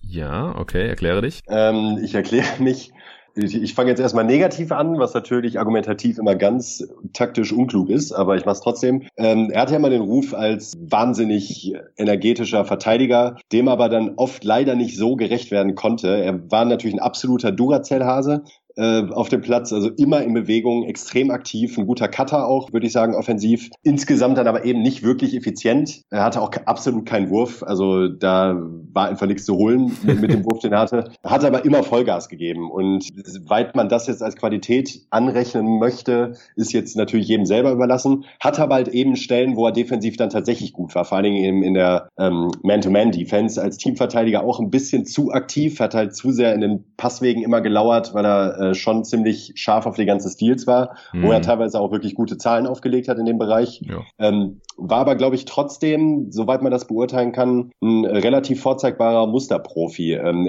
wir befinden uns jetzt halt eben wieder in einem Segment, ähnlich wie bei der letzten Draft 2006, wo jetzt halt viele halbgar gute Rollenspieler zu finden sind, wo man an allen irgendwie was aussetzen könnte. Ich meine, sieht man jetzt daran, du hast gerade Nick Young gezogen, den man auch durchaus da ziehen kann. Und äh, ich bin dann jetzt bei Corey Brewer gelandet. Ja, ja, kann man schon machen auf jeden Fall. 28 Prozent Dreierquote über die Karriere, ja, du hast ja gerade schon erwähnt. Dreier war nicht viel los, aber er hat trotzdem fast fünf Dreier von den Possessions genommen. Also auch da hat er Bock gehabt war ja auch Teil dieses äh, Houston Rockets Team, die dieses Comeback hatten gegen die LA Clippers in diesem legendären Spiel mit Josh Smith zusammen. Ich glaube, da haben wir das auch schon mal erwähnt äh, ja. in der Redraft damals. Also Corey Brewer und Josh Smith haben quasi die Clippers damals aus den Playoffs geballert. Ansonsten einer der schlechtesten NBA-Spieler, die mal 50 Punkte aufgelegt haben, denke ich. Dafür ist er auch immer noch gerne im Gedächtnis geblieben. 2013, 14 für die Minnesota Timberwolves 51 gemacht. 2010, 11 ja auch den Titel mitgenommen mit den Mavs damals. Also also ist auch Champ geworden. Also durchaus ansehnliche Karriere gehabt. Corey Brewer auch über 800 Spiele gemacht. Also Coaches hatten dann noch sehr lange immer eine Verwendung für ihn. Jetzt äh, in der letzten Saison hat er dann aber auch keinen Vertrag mehr bekommen. Die letzten 24 Spiele seiner Karriere hat er noch für die Kings gemacht damals. Ja, doch kann man hier auf jeden Fall schon nehmen an der Stelle.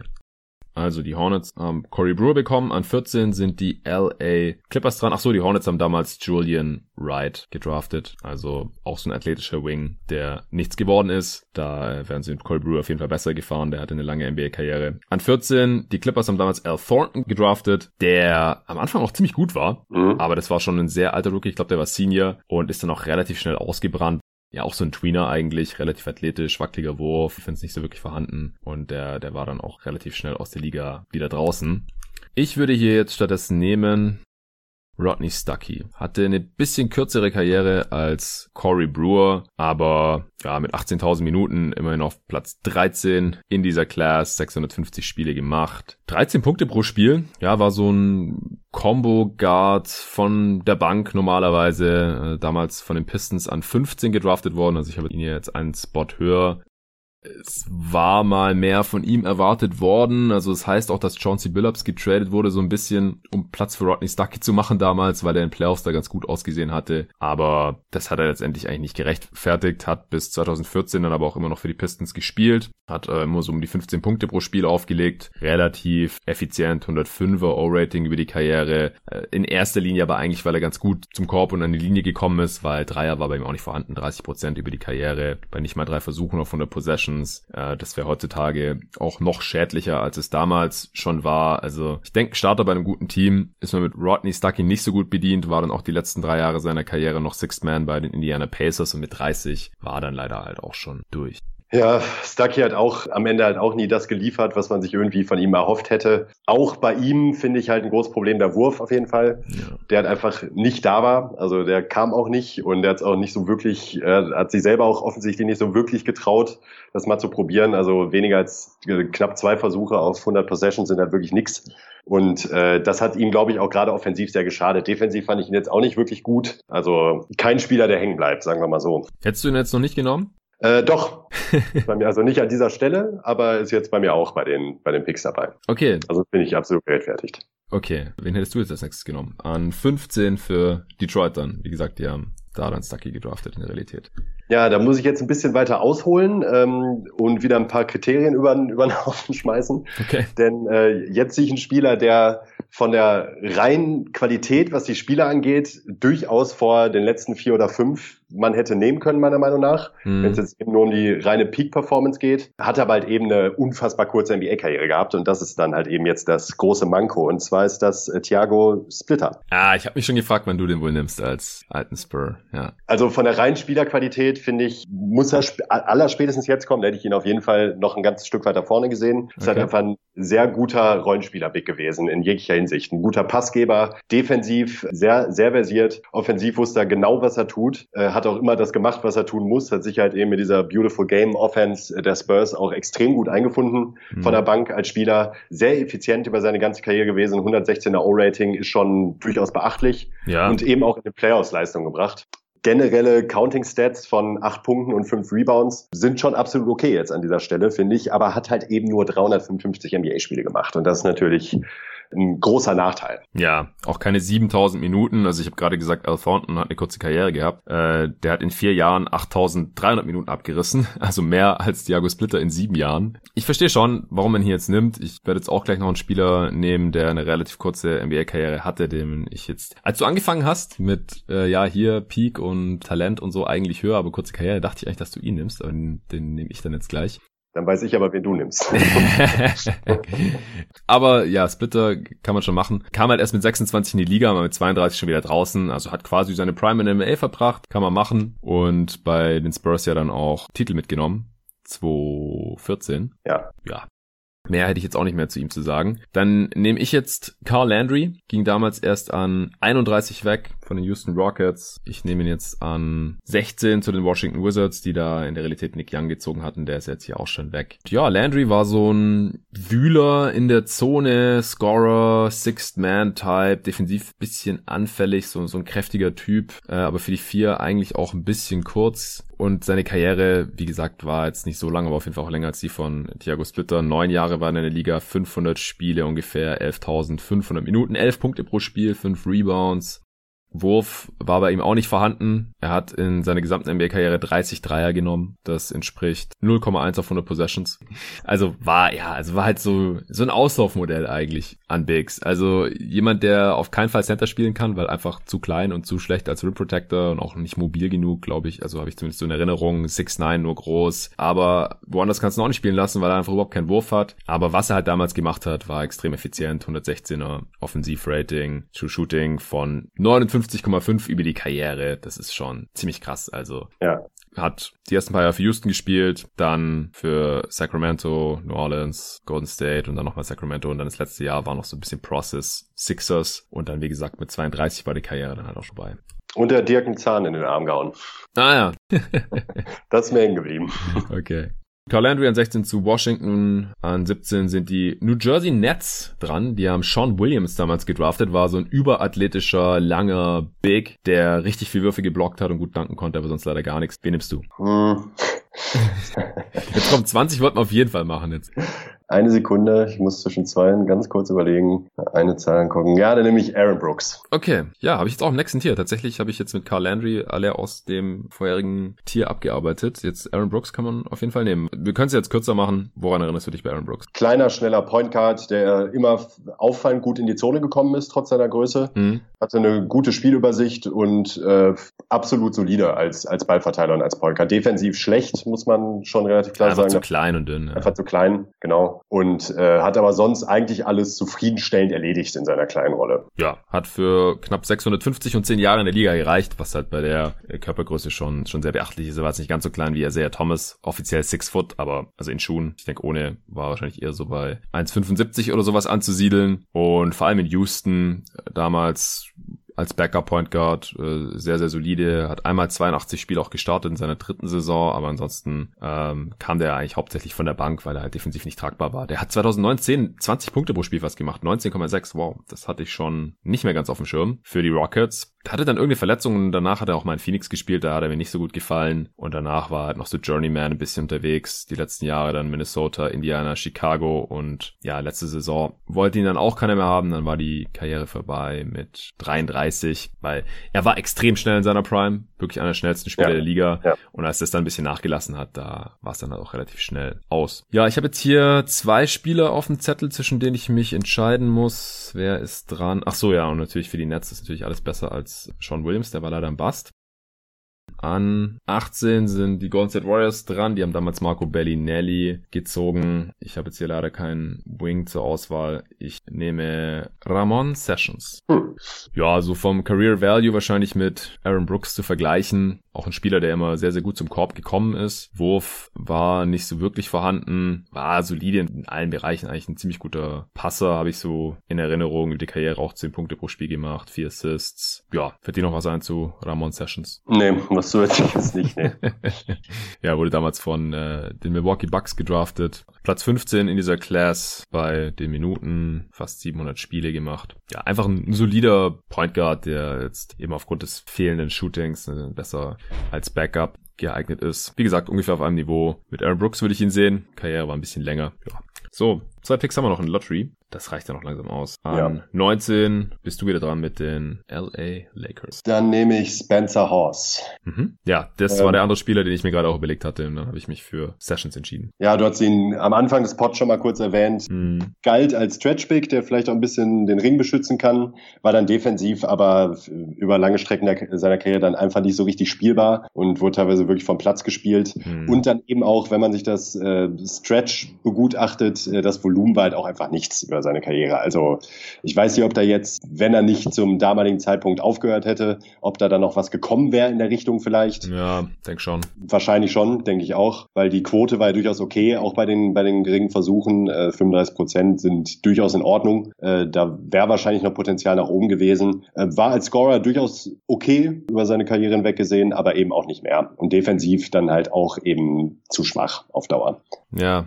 Ja, genau. Also du hast es eigentlich schon perfekt zusammengefasst. War einfach nicht mobil genug, war, war wirklich ein reiner Fünfer und hat halt ein paar Dreier schon genommen. Also vor allem da bei den Process Sixers durfte er dann äh, ziemlich draufhalten. Da hat er in einer Sommer über 300 Dreier genommen. 2013, 14, das halt für den Big damals schon relativ viel war. Aber wenn man es jetzt über die gesamte Karriere betrachtet, dann hat er nur 3,4 Versuche auf 100 Possessions. Bei den Clippers hat er noch relativ prominente Rolle gespielt, 73 äh, Spiele gemacht, aber halt als Backup, da hat er auch 7 Dreier auf 100 Possessions genommen, was für einen Big schon richtig viel ist. Seine letzte Saison ist schon jetzt dann drei Jahre her bei Milwaukee. Hat auch selten wirklich viele Spiele gemacht. Also zu Beginn der Karriere schon noch, aber dann wurde es doch immer weniger. Gut, letzter Pick, Miami Heat. Die haben damals Jason Smith gedraftet. Ach ja, genau, Crittenton, Crittenton übrigens an 19 zu den LA Lakers gegangen. Über den haben wir vorhin schon gesprochen. Völlig zu Recht also. Jason Smith an äh, 20 von den Miami Heat gepickt worden damals. Ist auf jeden Fall ein Spieler, über den man ja auch nachdenken kann. Hatte auch eine Ja. längere Karriere als äh, Spencer Horse jetzt zum Beispiel. Ganz solider, was weiß ich, vierter Big in der Rotation. Spencer Horse hat 680 Spiele gemacht. Jason Smith 600, aber dafür ein Jahr länger gespielt. Nehmen sich da nicht so viel. Es gibt jetzt noch einige Kandidaten, die für mich jetzt alle ungefähr auf demselben Niveau sind, aber ich glaube, ich nehme den, der mir spielerisch am besten gefällt, und das ist Rudi Fernandes. Ah, schön. Ja. der hat nicht so lange in der NBA gespielt, leider. Vier Jahre nur, damals äh, an 24, auch bezeichnenderweise natürlich mal wieder von meinen Phoenix Suns gedraftet worden. Wurde natürlich getradet, zusammen mit James Jones, ja, der heute der President of Basketball Operations ist bei den Phoenix Suns, zu den Portland Trailblazers, wo Fernandes ja dann auch seine kurze NBA-Karriere gespielt hat. Für, du weißt es schon, Cash. Korrekter Mundo. Und halt nicht nur Fernandes weg, sondern halt auch noch James Jones mitgeschickt, ja, über den wir ja im Redraft 2003 schon gesprochen haben und da auch relativ hoch gepickt haben. Zwar ein Rollenspieler, aber war ein ganz guter Defender und vor allem einer der besten Shooter aller Zeiten als Rollenspieler, als Spot-Up-Shooter. Und Fernandes war ja auch ein brauchbarer NBA-Rookie oder NBA-Spieler und Phoenix, ja, hat sich da äh, ein bisschen Cash für geholt. Und sonst halt gar nichts. Nichts, was irgendwie Steve Nash und diesem Contender irgendwie basketballerisch geholfen hätte die nächsten Jahre. Schön, tut mir wieder ein bisschen weh, aber ich mag Fernandes trotzdem ganz gerne. Äh, wie gesagt, nur kurz in der NBA und dann ist er zurück nach Spanien gegangen, wo er herkommt und seither hat er auch, äh, glaube ich, dann nur noch für Real Madrid gespielt. Bin jetzt kein Experte, aber so habe ich es im Hinterkopf abgespeichert. Drei Jahre Portland gezockt, dann noch ein Jahr in Denver, age 23 bis 26, aber ich glaube, ich habe sehr viel mehr in der Nationalmannschaft von ihm gesehen oder vor allem wichtigere Spiele auch von ihm gesehen als in der NBA. Hat ja. zwar seine 24 Minuten pro Spiel gespielt, in der Liga, neun Punkte im Schnitt, zwei Rebounds, zwei Assists, ganz rund. 112er Offensivrating. Ja, ja. Ah. Nice. Äh, 36% seiner Dreier getroffen, über 10 Dreier von den Possessions genommen. Also hat sie auch wirklich fliegen lassen. War auch athletisch, hat glaube ich auch mal im Slam Dunk Contest mitgemacht sogar. Äh, Shooting Guard, 6'6 groß. Also ich finde es ein bisschen schade, dass er nur so kurz in der NBA war, weil vom Niveau her hätte er auf jeden Fall bleiben können. Ja, total. Ich habe ihm auch super gerne zugesehen mit seiner Spanish Connection mit Sergio äh, Rodriguez dann bei, äh, bei den Blazers, die sich ja ohne Ende mhm. Alies hin und her geschmissen haben, beziehungsweise Rodriguez an Fernandes. Also für Highlights hat er auf jeden Fall gesorgt. Ja, auf jeden Fall. So, wollen wir noch ein paar Honorable Mentions einfach nur Namen in den Raum schmeißen, die man jetzt hier als nächstes so in Betracht ziehen könnte? Ja, dann schmeiße ich mal Gary Neal in den Raum. Ja, den habe ich auch auf jeden Fall aufgeschrieben. Kurze Karriere, offensiv, durchaus brauchbar, durchaus mal seine Highlights zwischendrin, aber eben auch einfach zu kurz. Und dann eben spielerisch nicht so gut, wie ich jetzt äh, Splitter zum Beispiel einordnen würde, die ich dann da jetzt tatsächlich auch gepickt habe. Deshalb äh, auch nur jetzt irgendwann mal so im Rahmen kommt er jetzt mal vor. Auch undrafted, ja. Der kam ja auch erst sehr viel später dann in die Liga. Der hatte auch irgendeine Baggage, irgendeine Vergangenheit, die irgendwie nicht so cool war, habe ich so im Hinterkopf. Also es da auf jeden Fall triftige Gründe gab, wieso er erst spät in die NBA auch kam. Und dann war halt den, dieser relativ gewissenlose Shooter bei den, bei der Championship der Spurs noch. 2014 noch war das, oder? Mm, ich bin mir gerade gar nicht mehr sicher, ob er da noch im Team war. Das war 13 noch, wo er gut gespielt äh, Ich glaube. Also gegen die gegen Miami habe ich ihn auf jeden Fall da im Hinterkopf, dass ich da. Ja, ja, ja. Nee, genau, bei der Championship war nicht mehr dabei. Der hat eine sehr gute Saison gespielt, 13, wo sie dann eben nicht Meister geworden sind, aber 14 war nicht mehr dabei. Naja, dann ist das einer von denen, die die Championship ja. verpasst haben. Ja. Okay, Glenn Davis, Big Baby Davis, könnte man irgendwie noch erwähnen, denke ich hat auch im Endeffekt keine Karriere gehabt, die lang genug war, um es hier in die Top 20 zu schaffen, aber war auf jeden Fall auch ein Name, der einem öfter untergekommen ist. War damals Second Round Pick, genau, an 35 gedraftet worden, hat 10.000 Minuten in der NBA verbracht und hat halt diese Boston Championship Runs mitgemacht als ja, Scoring Big von der Bank, der aber auch defensiv dann teilweise schon wusste, wo zu stehen hat, aber einfach körperlich äh, jetzt nie die Anlagen hatte, um wirklich ein Plus sein zu sein in der Defense und hat dann aber einen relativ dicken Vertrag, glaube ich, von Orlando Magic bekommen. Ist dann weg aus Boston, hat da mal 15 Punkte pro Spiel aufgelegt und damit 29 war auch schon wieder aus der Liga draußen, nachdem er noch so äh, ein bisschen bei den Clippers mitgespielt hatte. Ja. Ansonsten Mirza Teletovic war auch ein undrafted Rookie in dieser Class und ist dann auch erst später in die NBA gekommen. Das ist auf jeden Fall einer der krassesten Shooting Bigs aller ja. Zeiten. Ja. Also der hat wirklich alles draufgelatzt, was ihm untergekommen ist.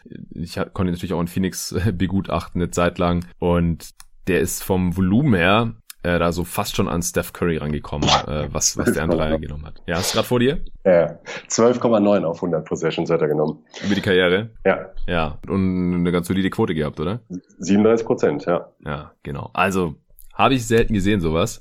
Den wollte ich auf jeden Fall noch erwähnt haben. Hast du noch einen? Uh, Josh McRoberts vielleicht. Ah ja, stimmt, der war auch in der Klasse. Den habe ich mir auch mal ganz gerne angeguckt. Auch ein spielintelligenter Spieler. Äh, konnte alles so ein bisschen eigentlich. Joel Anthony würde ich noch in den Raum schmeißen, auch undrafted. Ja. War ja Starting Center bei den LeBron Heat, bevor die dann den Smallball für sich entdeckt haben. Aber ja, aber reiner Defensivcenter, der konnte echt nur verteidigen, bisschen Rim protecten, sonst eigentlich nicht viel zwei Titel abgegriffen.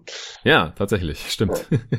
Und Anthony Tolliver, einer der Spieler, die noch spielen, war undrafted tatsächlich damals. Ist immer noch als Stretch Big in der Liga unterwegs. Zuletzt wurde er gegen Trevor Ariza und so nach Sacramento getradet. Denkt nicht, dass seine Karriere jetzt noch ewig andauern wird. Hat er jetzt auch in Portland da nicht mehr so viel getroffen. Und der, der konnte auch gar nicht werfen, glaube ich, als er in die Liga kam. Der hat es dann wirklich erst antrainiert oder durfte dann halt auch erst im Verlauf der Karriere die Dreier nehmen und hält sich dann damit jetzt aber dann auch schon, ja, so an die zehn Jahre halt noch in der Liga als undrafted. Ja. Ja.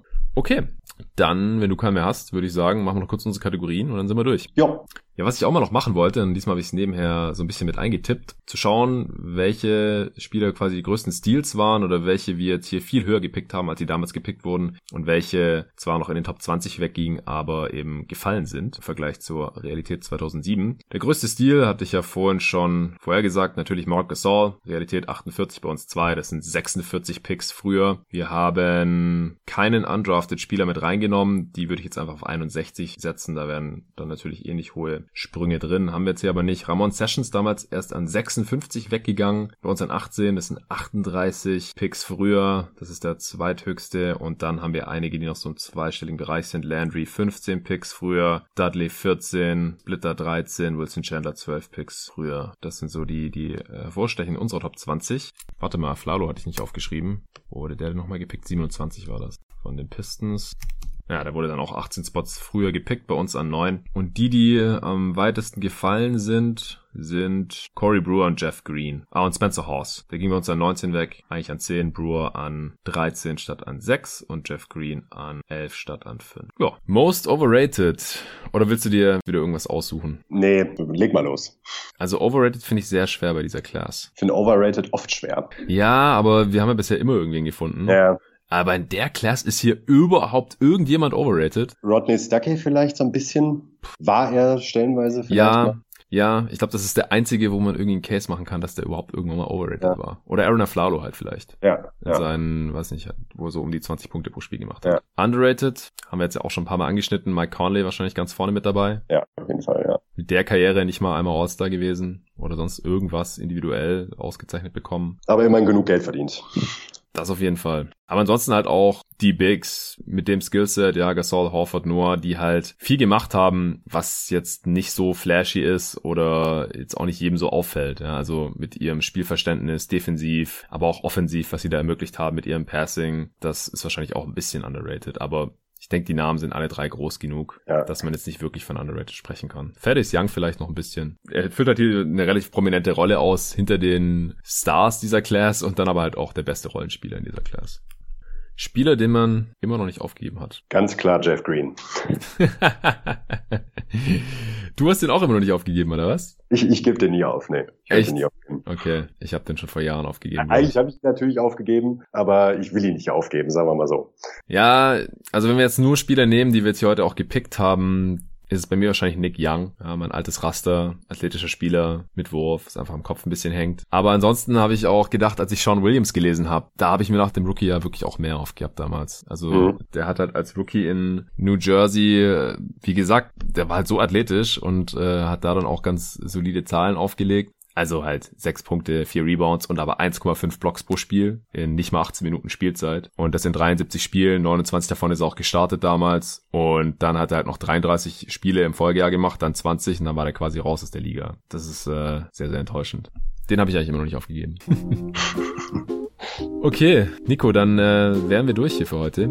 Vielen Dank dir, dass du wieder am Start warst bei der Redraft 2007. Wir schauen mal, wann und wie wir weitermachen. Normalerweise äh, ist es ja jetzt hier ein wöchentliches Format geworden. Das heißt, als nächstes kommt dann auch die Class 2008. Das ist auch eine ziemlich gute Class wieder. Also 2007 hatten wir heute schon gesagt, äh, hatte viel Hype damals und mit Kevin Durant ja auch All-Time Great produziert, dann eben noch ein paar solide Stars dahinter. Sehr viel besser als 2006 zum Beispiel, aber 2008, die war ziemlich krass. Hast du da schon mal reingeschaut? Tief. Vor allen Dingen wieder tief. Ja, tief und in der Spitze, aber auch ziemlich heftig. Derrick Rose war der erste Pick damals, Michael Beasley an zwei, Mayo an drei, Westbrook, Kevin Love, Gallinari, Eric Gordon, Brook Lopez dann später noch an zehn. Äh, also da ging auf jeden Fall einiges in dieser Class. Sergi Barker. Nice, ich freue mich drauf. Gut, ihr könnt Nico auf Twitter folgen, falls ihr es noch nicht tut. Nico G GTG, aber Nico mit CH geschrieben. Oder mir natürlich auch überall unter jeden Tag NBA, Facebook, Instagram, Twitter. Lasst uns gerne auch Feedback da. Und ihr dürft auch gerne jeden Tag NBA bewerten, eine Review da lassen bei Apple Podcasts oder bei jeder anderen App, wo das eben geht. Dann finden andere NBA-Nerds diesen Podcast auch noch ein bisschen leichter. Vielen Dank dafür und bis zum nächsten Mal.